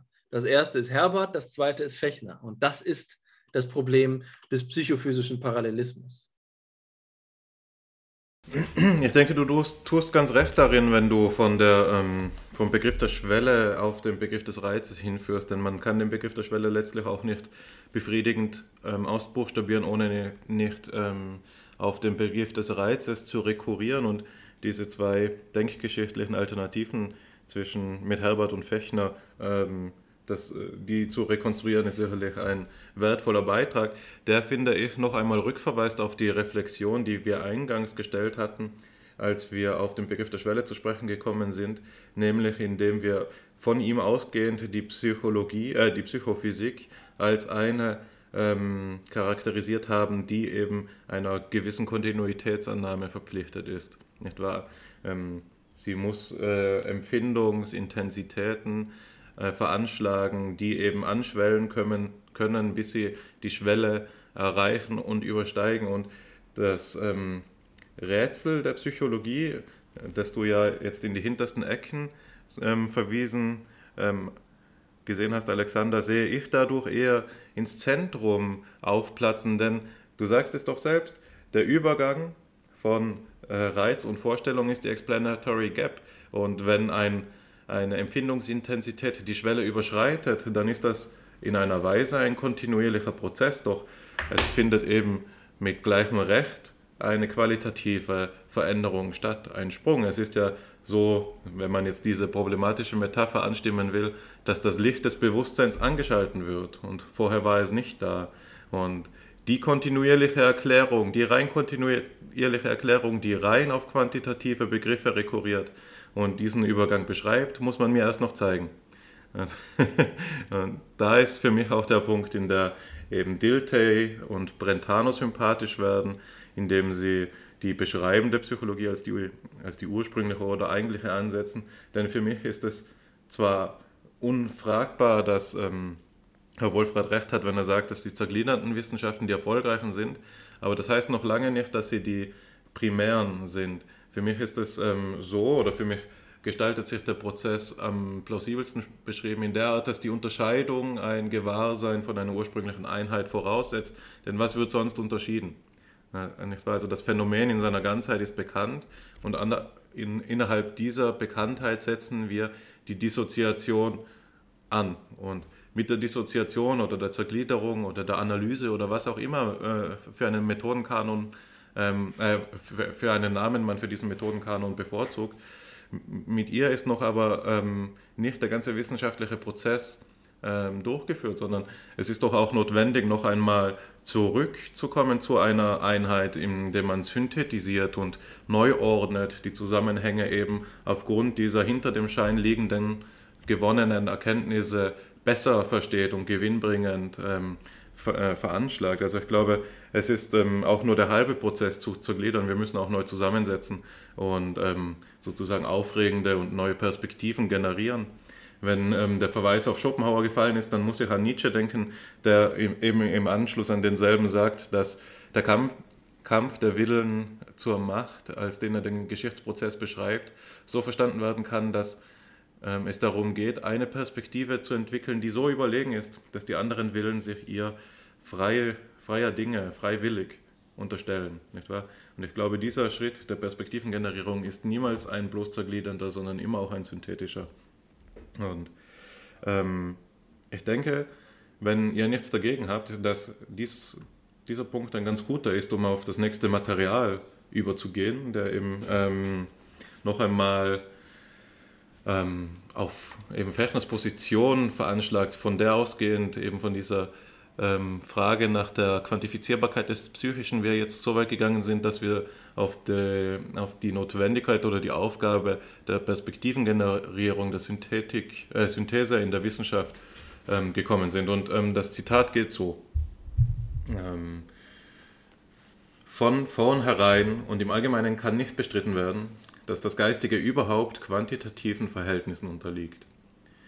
Denn nicht nur lässt sich von einer größeren und geringeren Stärke von Empfindungen sprechen, es gibt auch verschiedene Stärke von Trieben, es gibt größere und geringere Grade der Aufmerksamkeit, der Lebhaftigkeit von Erinnerungs- und Fantasiebildern, der Helligkeit des Bewusstseins im Ganzen, wie der Intensität einzelner Gedanken. Im schlafenden Menschen ist das Bewusstsein überhaupt erloschen, im tief Nachdenkenden zur höchsten Intensität gesteigert und in der allgemeinen Helligkeit steigen und sinken wieder einzelne Vorstellungen und Gedanken. Somit unterliegt das höhere Geistige nicht minder als das Sinnliche, die Tätigkeit des Geistes im Ganzen nicht minder als im Einzelnen quantitativen, quantitativer Bestimmung.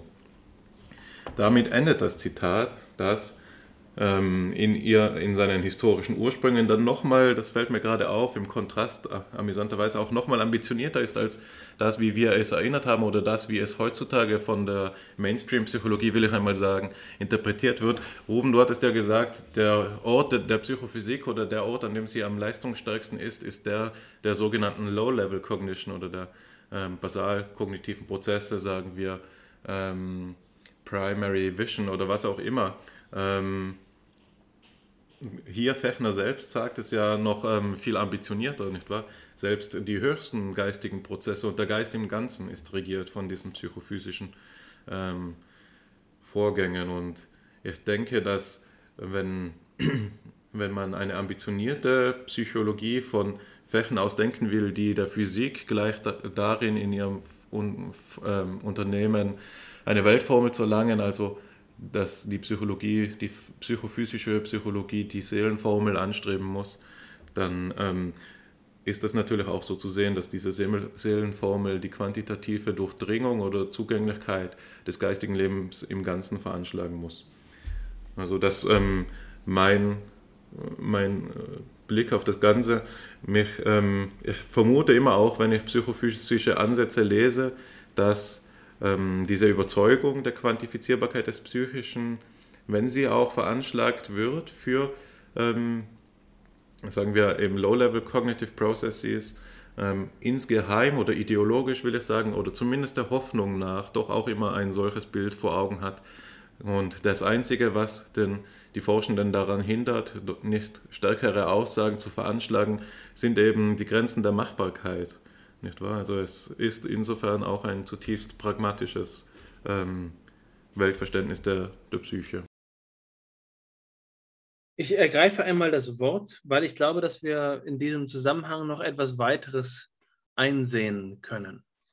Wenn wir uns in, auf diesen Standpunkt stellen, den Fechner hier bezieht, müssen wir erneut fragen, ist, von welcher Grundlage aus argumentieren wir? Und ich glaube, dass es äh, interessant ist zu sehen, welcher geistesgeschichtliche Konflikt, philosophische Konflikt dabei im Hintergrund mit äh, vorliegt. Und dafür will ich einen Begriff einführen, der ähm, für, für Fechners Position bezeichnend ist, und das ist derjenige der sogenannten Synechologie. Synechologie ist eine Alternativposition äh, zum Verständnis des Seelenlebens in seiner Grund, in seiner ontologischen Grundverfassung.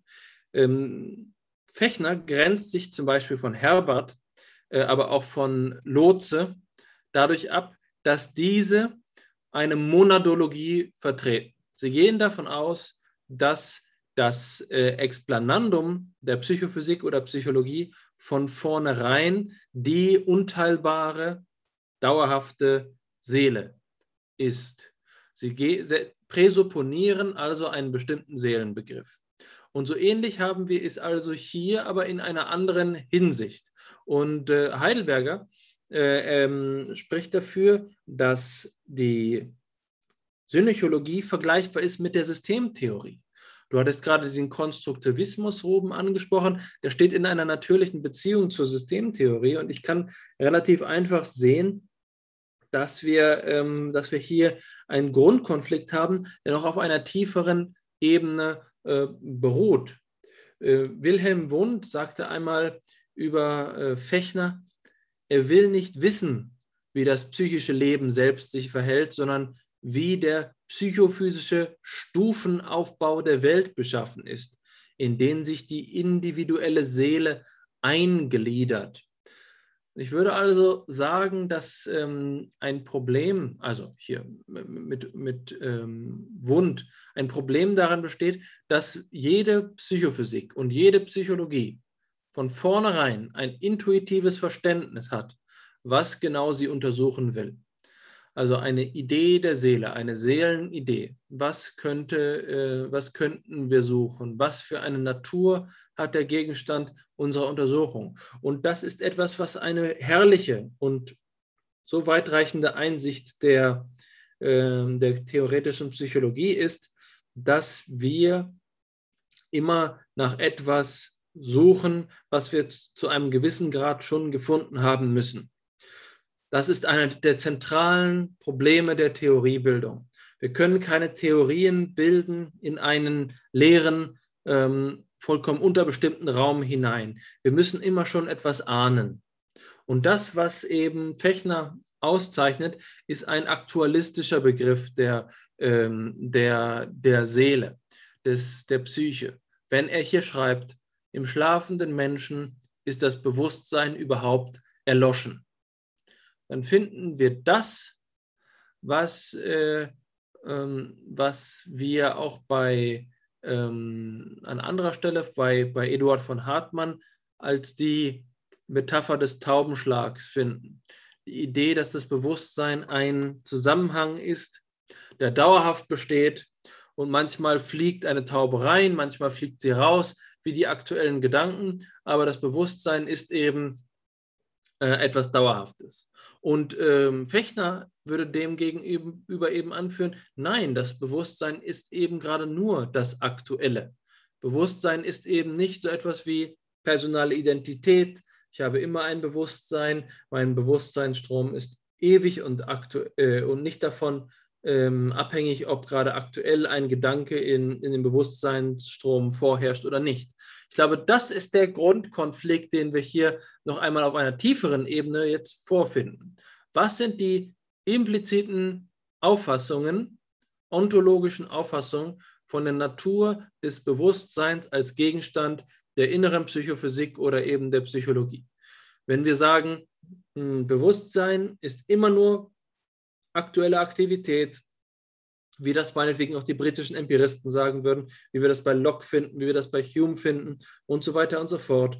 Also Bewusstsein ist niemals über äh, das empirisch Aktuelle hinaus.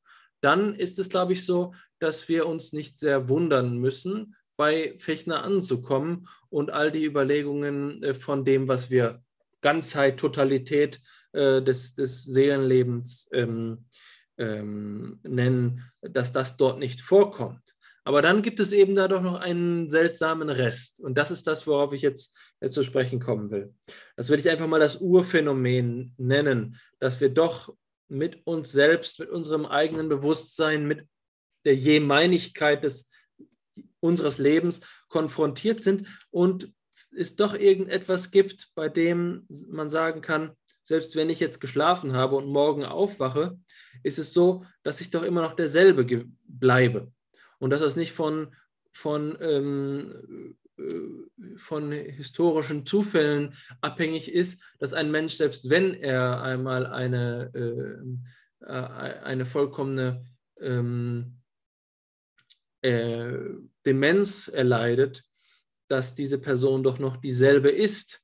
Und andererseits argumentieren dann genau diejenigen, die so eine Aktualitätstheorie des Bewusstseins vertreten, vielleicht ist es so, dass wir zu Recht behaupten müssen, dass Menschen, die ähm, Demenz im fortgeschrittenen Stadium haben, dass sie auch ihre Personalität äh, ähm, einbüßen. Also ein anderer Fall sind empirischer Fall an eine Grenze, an der uns das vor Augen tritt, sind also retrograde und äh, äh, wie, sagt man, anterograde Amnesien, in denen Menschen ihr die Fähigkeit verlieren, sich zu erinnern und, ähm, und neue Erinnerungen zu bilden, können wir hier noch davon sprechen, dass es eine übergeordnete Integrität des Bewusstseins gibt, die über das Aktuelle hinausweist oder nicht.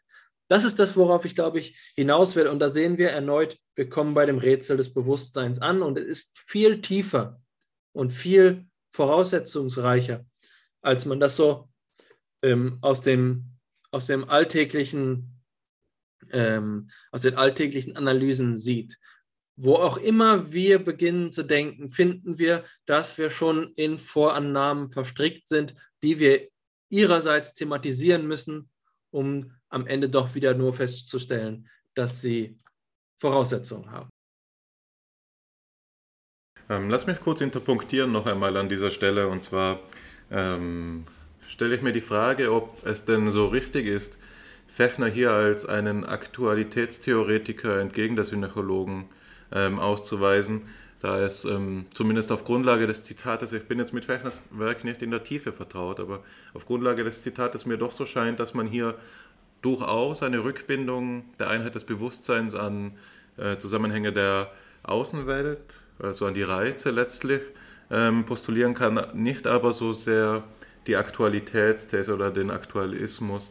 Es scheint mir durchaus so zu sein, dass auch ähm, eine Vorstellung eines stetigen Bewusstseinsstromes mit dieser Position hier, wie wir sie zitiert haben, vereinbar ist.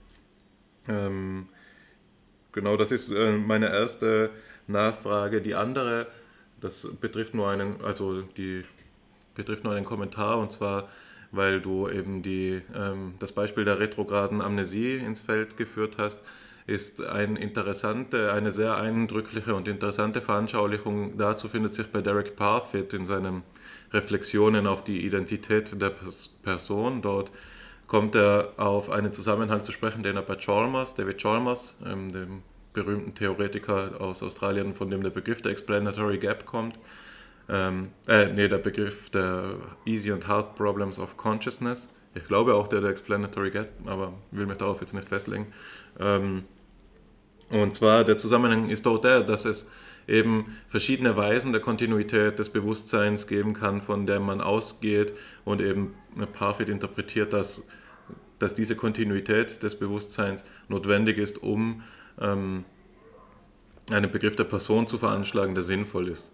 Und ein spannender Sonderfall ist dort der von gewissen ähm, Schlafmedikamenten, die eben bedingen, dass nach Einnahme, sagen wir eine Stunde nach der Einnahme schläft man ein und nach dem Aufwachen erinnert man aber die letzte halbe Stunde äh, vor dem Einschlafen nicht mehr, sodass eben die Frage zu stellen ist, haben wir dann hier noch eine psychologische Kontinuität, die eben sichergestellt wird nicht durch den Bewusstseinsfluss, denn wir haben ja geschlafen, oder haben wir keine? Und ein Merkmal, wie man den Schlaf überbrückt im Sinne der psychologischen Kontinuität, ist die Erinnerung. Man kann sich erinnern, ja, ich bin doch ins Bett gegangen und nun stehe ich auf. Aber wenn eben nun dieses Medikament gleichsam bedingt, dass wir eben die letzte halbe Stunde vor dem Einschlafen nicht mehr erinnern können, dann simuliert es sozusagen eine äh, amnestische Situation, nicht wahr?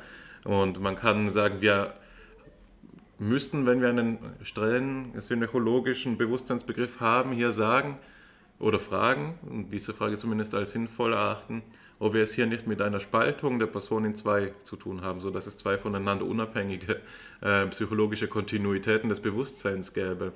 Ähm, das ähm, hat neben der, ich glaube, es ist jetzt nicht mehr der Ort, um das in, im Detail nachzuvollziehen, aber ich denke, es weist erstens auf eine spannende Forschungsperspektive hin und zweitens ist es dienlich dazu zu, nicht nur dazu dienlich zu veranschaulichen, inwiefern diese doch durchaus auch alten Überlego, psychophysischen Überlegungen in der modernen Debatte aufgegriffen werden, sondern darüber hinaus eben verweist es auch noch ähm, auf diesen Zusammenhang, der für viele gerade am Anfang des Studiums der Psychologie nicht selbstverständlich ist, dass man das Psychologische oder das Psychische schlechthin nicht identifizieren muss mit dem Bewusstsein schlechthin. Nicht wahr? Man kann die psychologische Kontinuität von der des Bewusstseins differenzieren anhand solcher ähm, ja, ich will sagen Gedankenexperimente, aber es gibt dieses Medikament, glaube ich, wirklich, so dass es ja so an der Grenze äh, zwischen beiden ist. Also das nur ähm, als einen Kommentar meinerseits und eben nochmal die Frage zurück an dich, Alexander, oder auch gerne an dich, Ruben, falls du ähm, da im Bilde bist, ob man ähm, wirklich Fechner recht damit tut, ihn als Aktualisten auszuweisen. Da das die, Frage an mich geht, will ich sie gleich äh, schnell äh, beantworten. Also ich hatte vorhin erwähnt, dass Fechner drei psychophysische Parallelismen vertritt. Der erste ist durchaus mit einem ähm, äh, Materialismus äh, verdreht, äh, äh ähm, was sage ich, vertretbar, mit einem reduktionistischen ähm, Materialismus kompatibel. Es ist also die ähm, äh, Idee einer gleichwertigen Ersetzung aller psychologischen Erklärungen durch rein neurophysiologische, ähm, bei der wir davon ausgehen können, dass dementsprechend die ähm, Desaktivierung des neurologischen Systems auch eine äh, Inexistenz des aktuellen äh, Bewusstseins hervorruft. Und das ist, das, das ist die klassische empirische Position, aber es gibt eben noch diese beiden anderen. Und das macht Fechner eben zu jemandem, der äh, die Probleme der die aus den Konsequenzen äh, von solchen materialistischen Auffassungen sich ergeben, der diese dann auch wieder transzendiert. Also ähm, die, die verschiedenen psychophysischen Parallelismen, ähm, die er entwickelt, ähm, betreffen verschiedene Ebenen der Grundfrage und auf der Ebene des dritten Parallelismus ähm, kommt er auf die ähm, Möglichkeit von Bewusstsein überhaupt zu sprechen und geht deswegen zu einer Auffassung über, die wir heute Panpsychismus ähm, nennen. Und die lässt sich vielleicht auf die Formel herunterbrechen.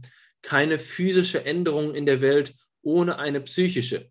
Keine physische Wirklichkeit ohne einen Geist, äh, dem sie innerlich bewusst ist. Das ist etwas, bei dem äh, wir eine Invertierung des ersten psychophysischen Parallelismus sehen, den man als empirischen psychophysischen Parallelismus äh, bezeichnen kann. Also einfach die Beobachtung, dass wir wann immer sich irgendetwas im Bewusstsein tut, feststellen, es ergibt sich auch etwas, äh, es, es, findet auch etwas im, in der, im physiologischen System statt. Der zweite psychophysische Parallelismus ist dann die Frage der Kausalitätsrichtung und der dritte führt uns in den, ähm, in den Panpsychismus, der heutzutage auch Kosmopsych als Kosmopsychismus diskutiert wird, bei dem es also die, die berühmte Frage nach dem, ähm, äh, nach dem Doppelaspekt der äh, Materie geht, ist in Materie, äh, in, in eventuell äh, bewusstseinsfähigen Organismen davon zu sprechen, dass bereits die Moleküle und Atome, die diesen Organismus konstituieren, dass in ihnen sozusagen die Bewusstseinsfähigkeit angelegt ist. Das ist also der Versuch, eine monistische Erklärung des, äh, der Bewusstseinsfähigkeit im Universum vorzulegen, bei dem man in letzter Instanz also versucht, die, die Möglichkeit von Bewusstsein bereits auf stofflicher Ebene zu erklären. Das sind also Konsequenzen, das will ich nur andeuten, die sich daraus ergeben, wenn man versucht, den Schwellenbegriff in der, in der Psychologie zu verabsolutieren und die Lösung der Probleme ähm, äh, auf, auf physiologischem Niveau und auf physikalischem Niveau alleine sucht. Und ähm, das Werk von Wundt würde ich schlicht und ergreifend als Emanzipation davon begreifen. Die Psychologie als eine selbstständige Wissenschaft, unabhängig von der Physik, unabhängig von der Biologie zu entwickeln, weil es eben eine Einsicht aus den Komplikationen, die sich für Fechner ergeben haben, ist, dass ähm, diese, dieser Monismus nicht ohne weiteres aufrechterhalten werden kann. Das nur als ein, eine kleine Ergänzung zu dieser ersten Frage, die du gestellt hast. Ähm, die zweite Frage lasse ich einmal als Ausblick. Ich bin nämlich gespannt, äh, ob Ruben noch was dazu zu sagen hat.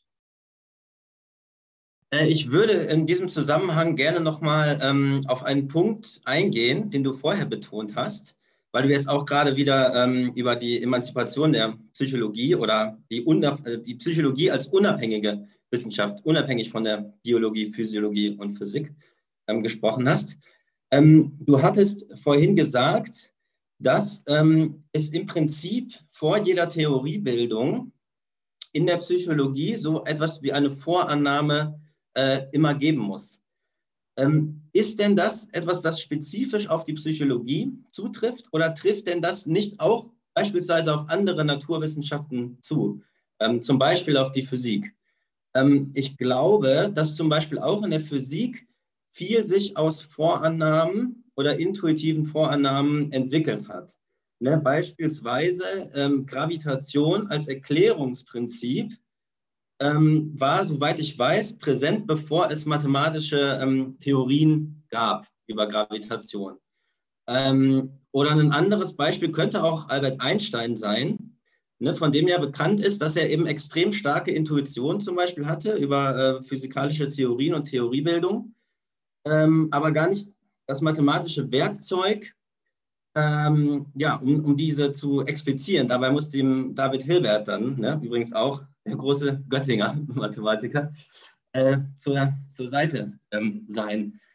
Ähm, also, ähm, das ist, ich, ich, wollte allgemein vielleicht die Diskussion nochmal auch auf diesen ähm, Punkt, also es gibt eigentlich zwei Punkte, die ich, auf die ich gerne noch eingehen würde.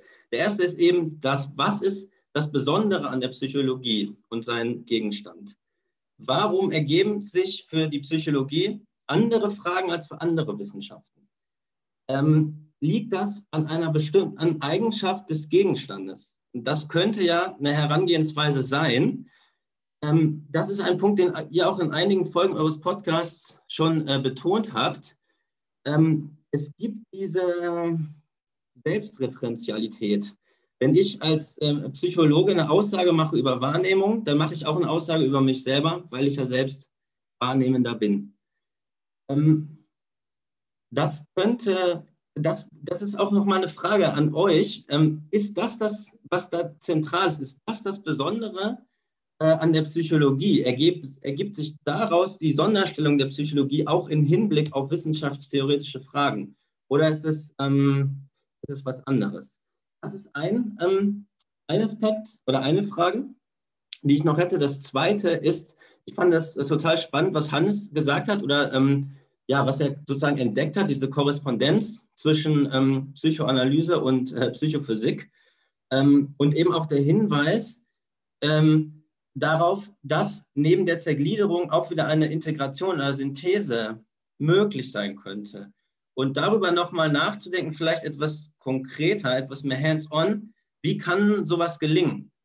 Ähm, und ich glaube, das führt uns so ein bisschen auch auf diesen, ich sag mal, den, den Grundsatz der ähm, Analyse- und Erklärungsebenen, den man ja auch in den, ich sage jetzt mal einfach Kognitionswissenschaften, Psychologie häufig findet, ähm, dass man verschiedene Analyseebenen auch äh, unterscheiden kann, ja, die auch in den verschiedenen, die auch den verschiedenen äh, Kognitionswissenschaften eigentlich zugeordnet sind. Ne? Also ähm, das kann man ja vielleicht äh, durchaus sagen, ähm, dass ähm, zum Beispiel jetzt die äh, naturwissenschaftliche ähm, äh, Psychologie zum Beispiel oder ja die Physiologie halt eben sich mit neuronalen Prozessen ähm, beschäftigt und auf einer etwas noch weiter unten liegenden Ebene sind dann vielleicht äh, einzelne Moleküle und so weiter. Also es gibt diese, diese verschiedenen Analyseebenen.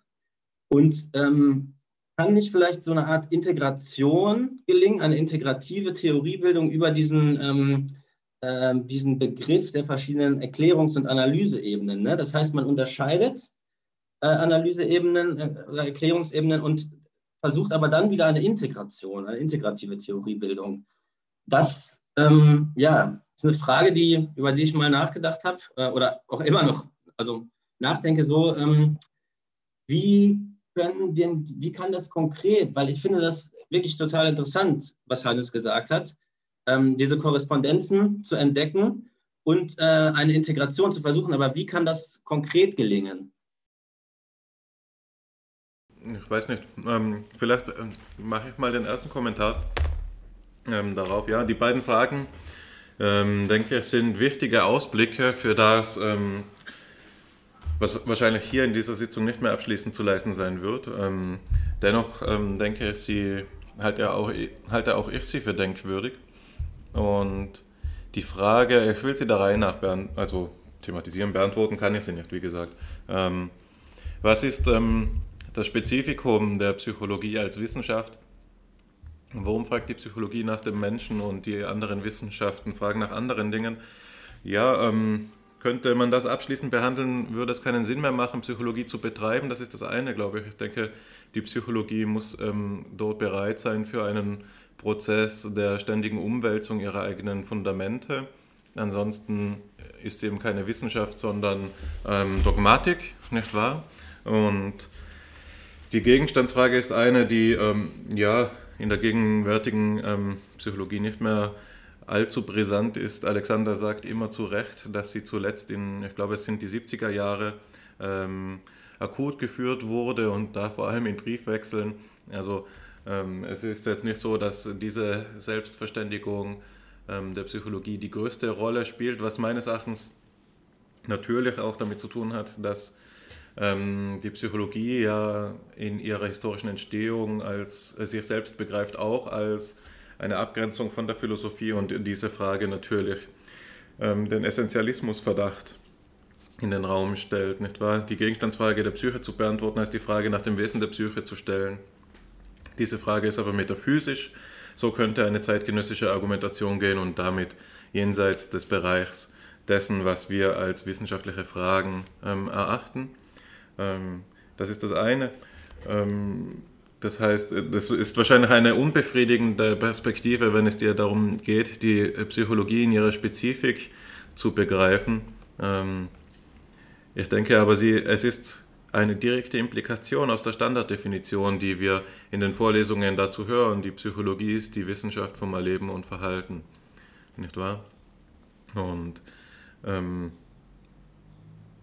ich würde es nun, ähm, und das ist auch der Übergang zum Selbstreferenzialitätsaspekt, den du in den Raum für, äh, geworfen hast, ich würde es im Sinne der Selbstbestimmung ähm, der Psychologie so halten. Es gibt diese Selbstbestimmung, die muss einerseits offen sein, denn sie ist selbstreferenziell und ähm, müsste ein Wissen über sich selbst voraussetzen, bevor sie sich selbst bestimmt. Wir haben so einen Zirkel, der aber nicht ähm, äh, kein Teufelszirkel ist, sondern eben, ich denke, ein produktiver Zirkel.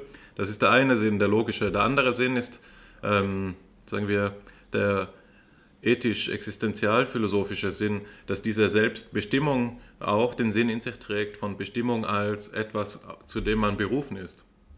Nicht wahr? Und dass wir, wenn wir nun feststellen, der Status quo ist unbefriedigend, die Gegenstandsfrage kann erstens nicht sinnvoll gestellt werden, zweitens ähm, nicht befriedigend beantwortet werden, dann sehe ich das als Aufruf, als eine Bestimmung auch ähm, eben für die Forschenden der Gegenwart, also konkret gesprochen für uns, das anders zu machen und ähm, die Psychologie so zu reflektieren, dass sie ähm, in eine Lage versetzt wird, in der diese doch brisanten Fragen sinnvollerweise gestellt werden können. Das heißt, ähm, ja, ähm, hier kann, kann ich, glaube ich, nicht mehr machen, als die Segel zu setzen.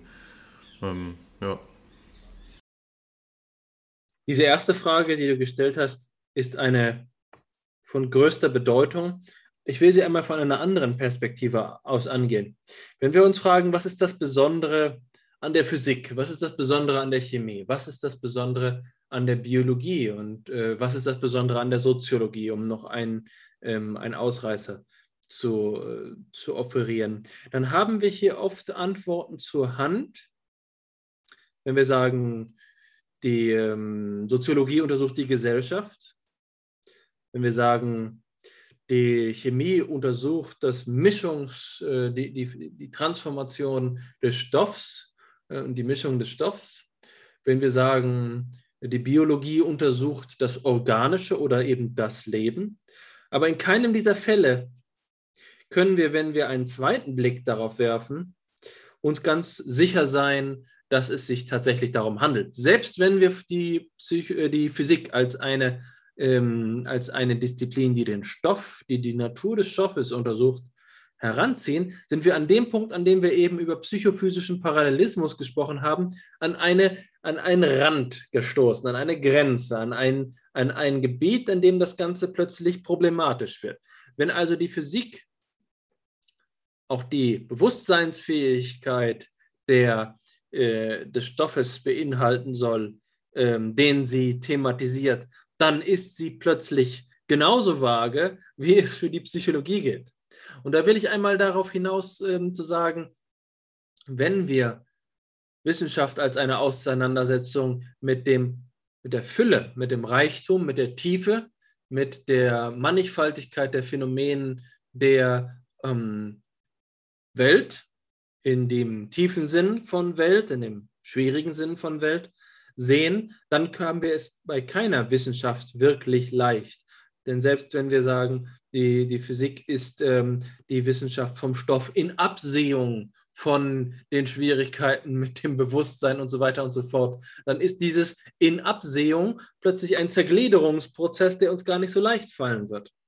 Ich glaube tatsächlich, dass wir eine Glorifizierung und eine Verklärung der Naturwissenschaftlichkeit schlechthin haben, weil wir glauben, dass es das sozusagen, es seien nur Marginalien, es sei nur irgendetwas äh, nebenbei. Aber äh, der Teufel steckt im Detail und äh, die größte Herausforderung kann ja gerade darin bestehen, ähm, solche Vollständigkeiten zu behaupten. Äh, das sehe ich mit Max Scheler so. Max Scheler spricht über ethische Systeme so. Äh, Max Scheler sagt, der Utilitarismus ist eigentlich das beste ethische Modell. Er kann fast alles erklären, außer das Wichtigste. Und das ist eine wunderbare Ironie, ähm, bei der ich von der Physik fast schon das Gleiche äh, behaupten würde. Ähm, und da müssen wir sehr genau darauf achten, dass wir kein Phänomen unter den Tisch fallen lassen, um uns selbst sozusagen in die Tasche zu lügen und zu glauben, es gäbe an der Disziplinarität, an der Natur, was Disziplinarität hätte, etwas, was sozusagen uns ein sicheres Terrain, eine Schutz, einen Schutzraum geben, indem wir sagen können, hier haben wir eine idealtypische Wissenschaft, die Physik, in der es keine Probleme gibt. Wer in die theoretische Psychologie, äh, in die theoretische Physik schaut, sieht unmittelbar, äh, wie ähm, dort die, die Wissenschaftlerinnen und Wissenschaftler um Luft ringen, in der Hoffnung, dass irgend, irgendjemand ihnen eine helfende Hand reicht, um mit dem Problem von äh, der, der, ähm, der großen Paradoxa de, der Natur zurechtzukommen. Insofern glaube ich, dass wenn wir jetzt an den Punkt kommen sollten, dass die Psychologie ähm, nicht mit einem klar definierten Auftrag, mit einer Aufgabe, einen Gegenstand möglichst nüchtern und angemessen zu bestimmen versehen ist, sondern eben mit einem Problem konfrontiert ist, mit einem existenziell gerechtfertigten Problem, weil uns psychisch schlicht und ergreifend begegnet und wir diesem fremden Wanderer auf unseren Wandelpfaden des Lebens nicht immer gerecht werden können und uns hier eben etwas Fremdes gegenübersteht, dass wir, äh, selbst wenn wir uns versuchen, ihm anzunähern, sich uns eben dann wieder entzieht. Dass hierin eigentlich etwas besteht, das sich ähm, sozusagen dann, und das ist vielleicht die höchste der, der Ebenen der, äh, der Reflexion von Präsuppositionen, die wir so erreichen können, bei dem wir also die äh, Bedingungen von Rationalität selbst überwinden. Also bei dem wir sagen, hier haben wir es jetzt nicht mehr mit einem klar abgesteckten Raum von logischen ähm, Gesetzmäßigkeiten zu tun, mit denen wir einen klar definierten äh, Gegenstand durchleuchten, sondern hier ähm, gibt es den Aufforderungscharakter der Wirklichkeit. Wir betreiben nicht Psychologie, weil es uns beliebt, sich einmal mit dem Gegenstand auseinanderzusetzen, sondern es ist so, dass wir, um dieses Wort von Heidegger zu entleeren, äh, geworfen sind. Äh, unsere Geworfenheit gegenüber dem Gegenstand der Psychologie, bei dem wir nicht ähm, die Souveränität haben zu sagen, das ist heute Psychologie und das ist morgen Psychologie, sondern in dem Moment, in dem jemand die Psychologie ganz knapp und einfach äh, vor sich hin definiert, jeder sofort merkt, das ist gar nicht wirklich Psychologie und das Wort ist gerade eben nicht leer. Wir können es nicht beliebig definieren, sondern es gibt etwas, was uns in die Pflicht nimmt. Es gibt einen ethischen Auftrag der Wissenschaft der Wahrhaftigkeit zu sagen, wir forschen einer Sache nach, die es wirklich gibt, die ein wirkliches Problem, ein, eine, ein wirkliche, eine wirkliche äh, Anforderung an uns ist und wir können uns das Leben nicht leichter machen, indem wir uns die Welt weniger rätselhaft ähm, machen, als sie wirklich ist. Insofern ist meine ähm, Antwort auf die Frage, was ist das Besondere an der Psychologie, dass sie eben gar nicht so besonders ist, denn alle Wissenschaft ist, und da gibt es keine Gewissheiten und es gibt auch kein, ähm, kein sozusagen äh, keine Schwimmweste der Naturwissenschaften, bei denen alles so klar wäre. Das ist meines Erachtens die Suggestivkraft einer vollkommen nüchternen und kalten, rationalen Wissenschaft, ist ein Artefakt, das dadurch entstanden ist, dass wir im 20. Jahrhundert diesen ausführlichen Geltungsdiskurs hatten, in dem der kritische Rationalismus eine Standardauffassung von Wissenschaftlichkeit entwickelt hat, nämlich Falsifikationismus im weitesten Sinne. Ähm, und eben dieser Diskurs in seiner Problematik selbst überhaupt nicht dabei in der Regel überhaupt nicht ähm, mitbegriffen wird. Dass zum Beispiel Karl Popper ein Kritizist gewesen ist, der in kantianischer Tradition stand, dass der Begriff der Geltung von Hermann Lotze kommt, dass diese Dinge historisch gewachsen sind, Zusammenhänge zeigen und dass wir uns nicht sozusagen auf den festen Boden des kritischen Rationalismus stellen können. Der kritische Rationalismus ist in seiner philosophischen tiefen Struktur selbst Treibsand.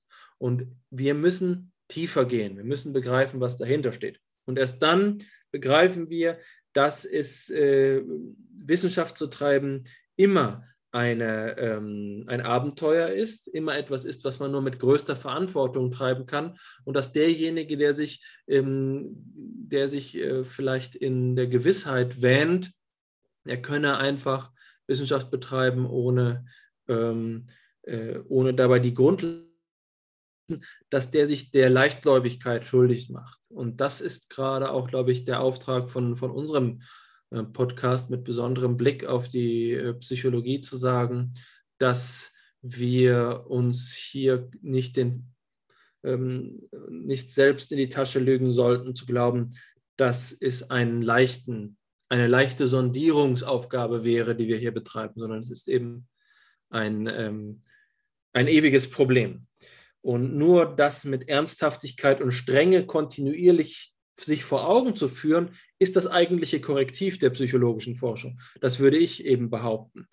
Ähm, ich habe es ja schon neulich in, in einer Episode mit Goethe gesagt und ich werde es nochmal sagen, es irrt der Mensch, solange er strebt und das sehe ich als Imperativ, das sehe ich dafür als Auftrag zu sagen, wir als Psychologinnen und Psychologen müssen uns beständig dieser Verantwortung bewusst werden.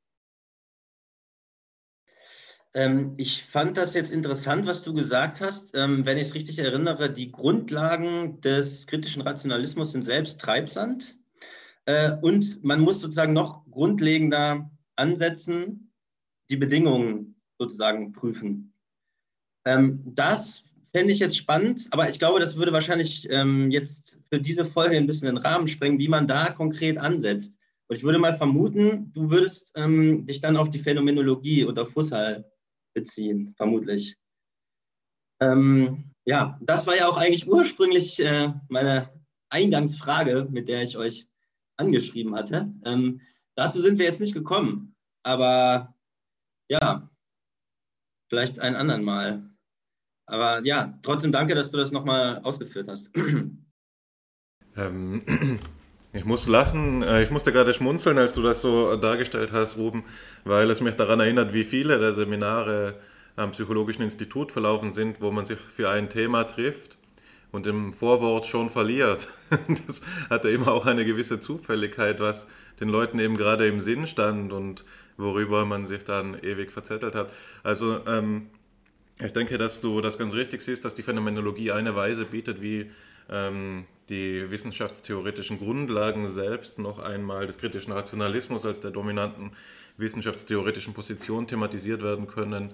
Ähm, auf der Hand liegt. Es gibt allerdings auch andere mögliche Positionen.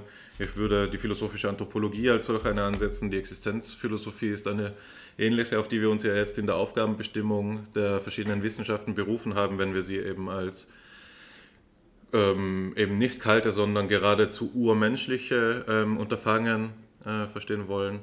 Und es gibt eben noch eine Reihe anderer ähm, solcher Positionen jetzt mehr mit der analytischen Denkströmung verbandelt, wäre eben die Sprachphilosophie, die auch noch dazu in der Lage wäre, ähm, hinter Popper zurückzuschreiten. Aber ich sehe es auch so, dass ähm, ich denke, die Episode für heute ähm, in sich rund ist und ich dich gerne ähm, wieder hier treffen würde, wenn du zu einer späteren Zeit ähm, noch einmal ähm, im größeren Detail und vielleicht diesmal mit mehr Strenge auf den, die Verbindungslinie mit uns zu sprechen kommen willst, die eben zwischen kritischem Rationalismus und phänomenologischer Psychologie sich aufspannt. Ähm, von meiner Seite her, auch wenn wir jetzt auf deine Frage zur Psychoanalyse und Psychophysik ähm, nicht nochmal einzeln zu sprechen gekommen sind, das können wir ja vielleicht nachher im, im Kaffeegespräch machen, wenn man so will. Ähm, von meiner Seite aus wäre alles gesagt und ich würde, wenn Alexander nichts mehr interpunktieren will, dir, Ruben, die Gelegenheit geben, noch ein Abschlusswort ähm, zu finden, vielleicht etwas, das du den Zuhörenden mitgeben willst und einfach ähm, genau ganz frei ansonsten. Ähm, ja, vielen Dank. Ähm, erstmal ja, möchte ich mich auch nochmal bei euch bedanken ähm, für die Einladung und für das Gespräch. Ähm, ich habe mich hm, sehr wohl gefühlt und ähm, ja, habe auf jeden Fall viele neue ähm, Denkanregungen bekommen. Also ich werde mich wahrscheinlich noch sehr lange mit den äh, Themen, die wir jetzt angesprochen haben, beschäftigen. ja, also und vermutlich, wie es ja immer ist, ne, dass man dann eben auch anfängt wieder zu lesen und dann wieder zu denken und dann kann ich mir gut vorstellen, würde ich mir hoffen, dass auch dann ein, ein fortwährender Diskurs zwischen uns, ähm, zwischen uns stattfindet. Ähm, und ansonsten, ja, abschließend vielleicht für die Zuhörerinnen und Zuhörer, ähm, ähm wenn vielleicht allgemein ähm, Psychologinnen und Psychologen zuhören, dass sie vielleicht auch ähm, ja, mit euch ins Gespräch kommen.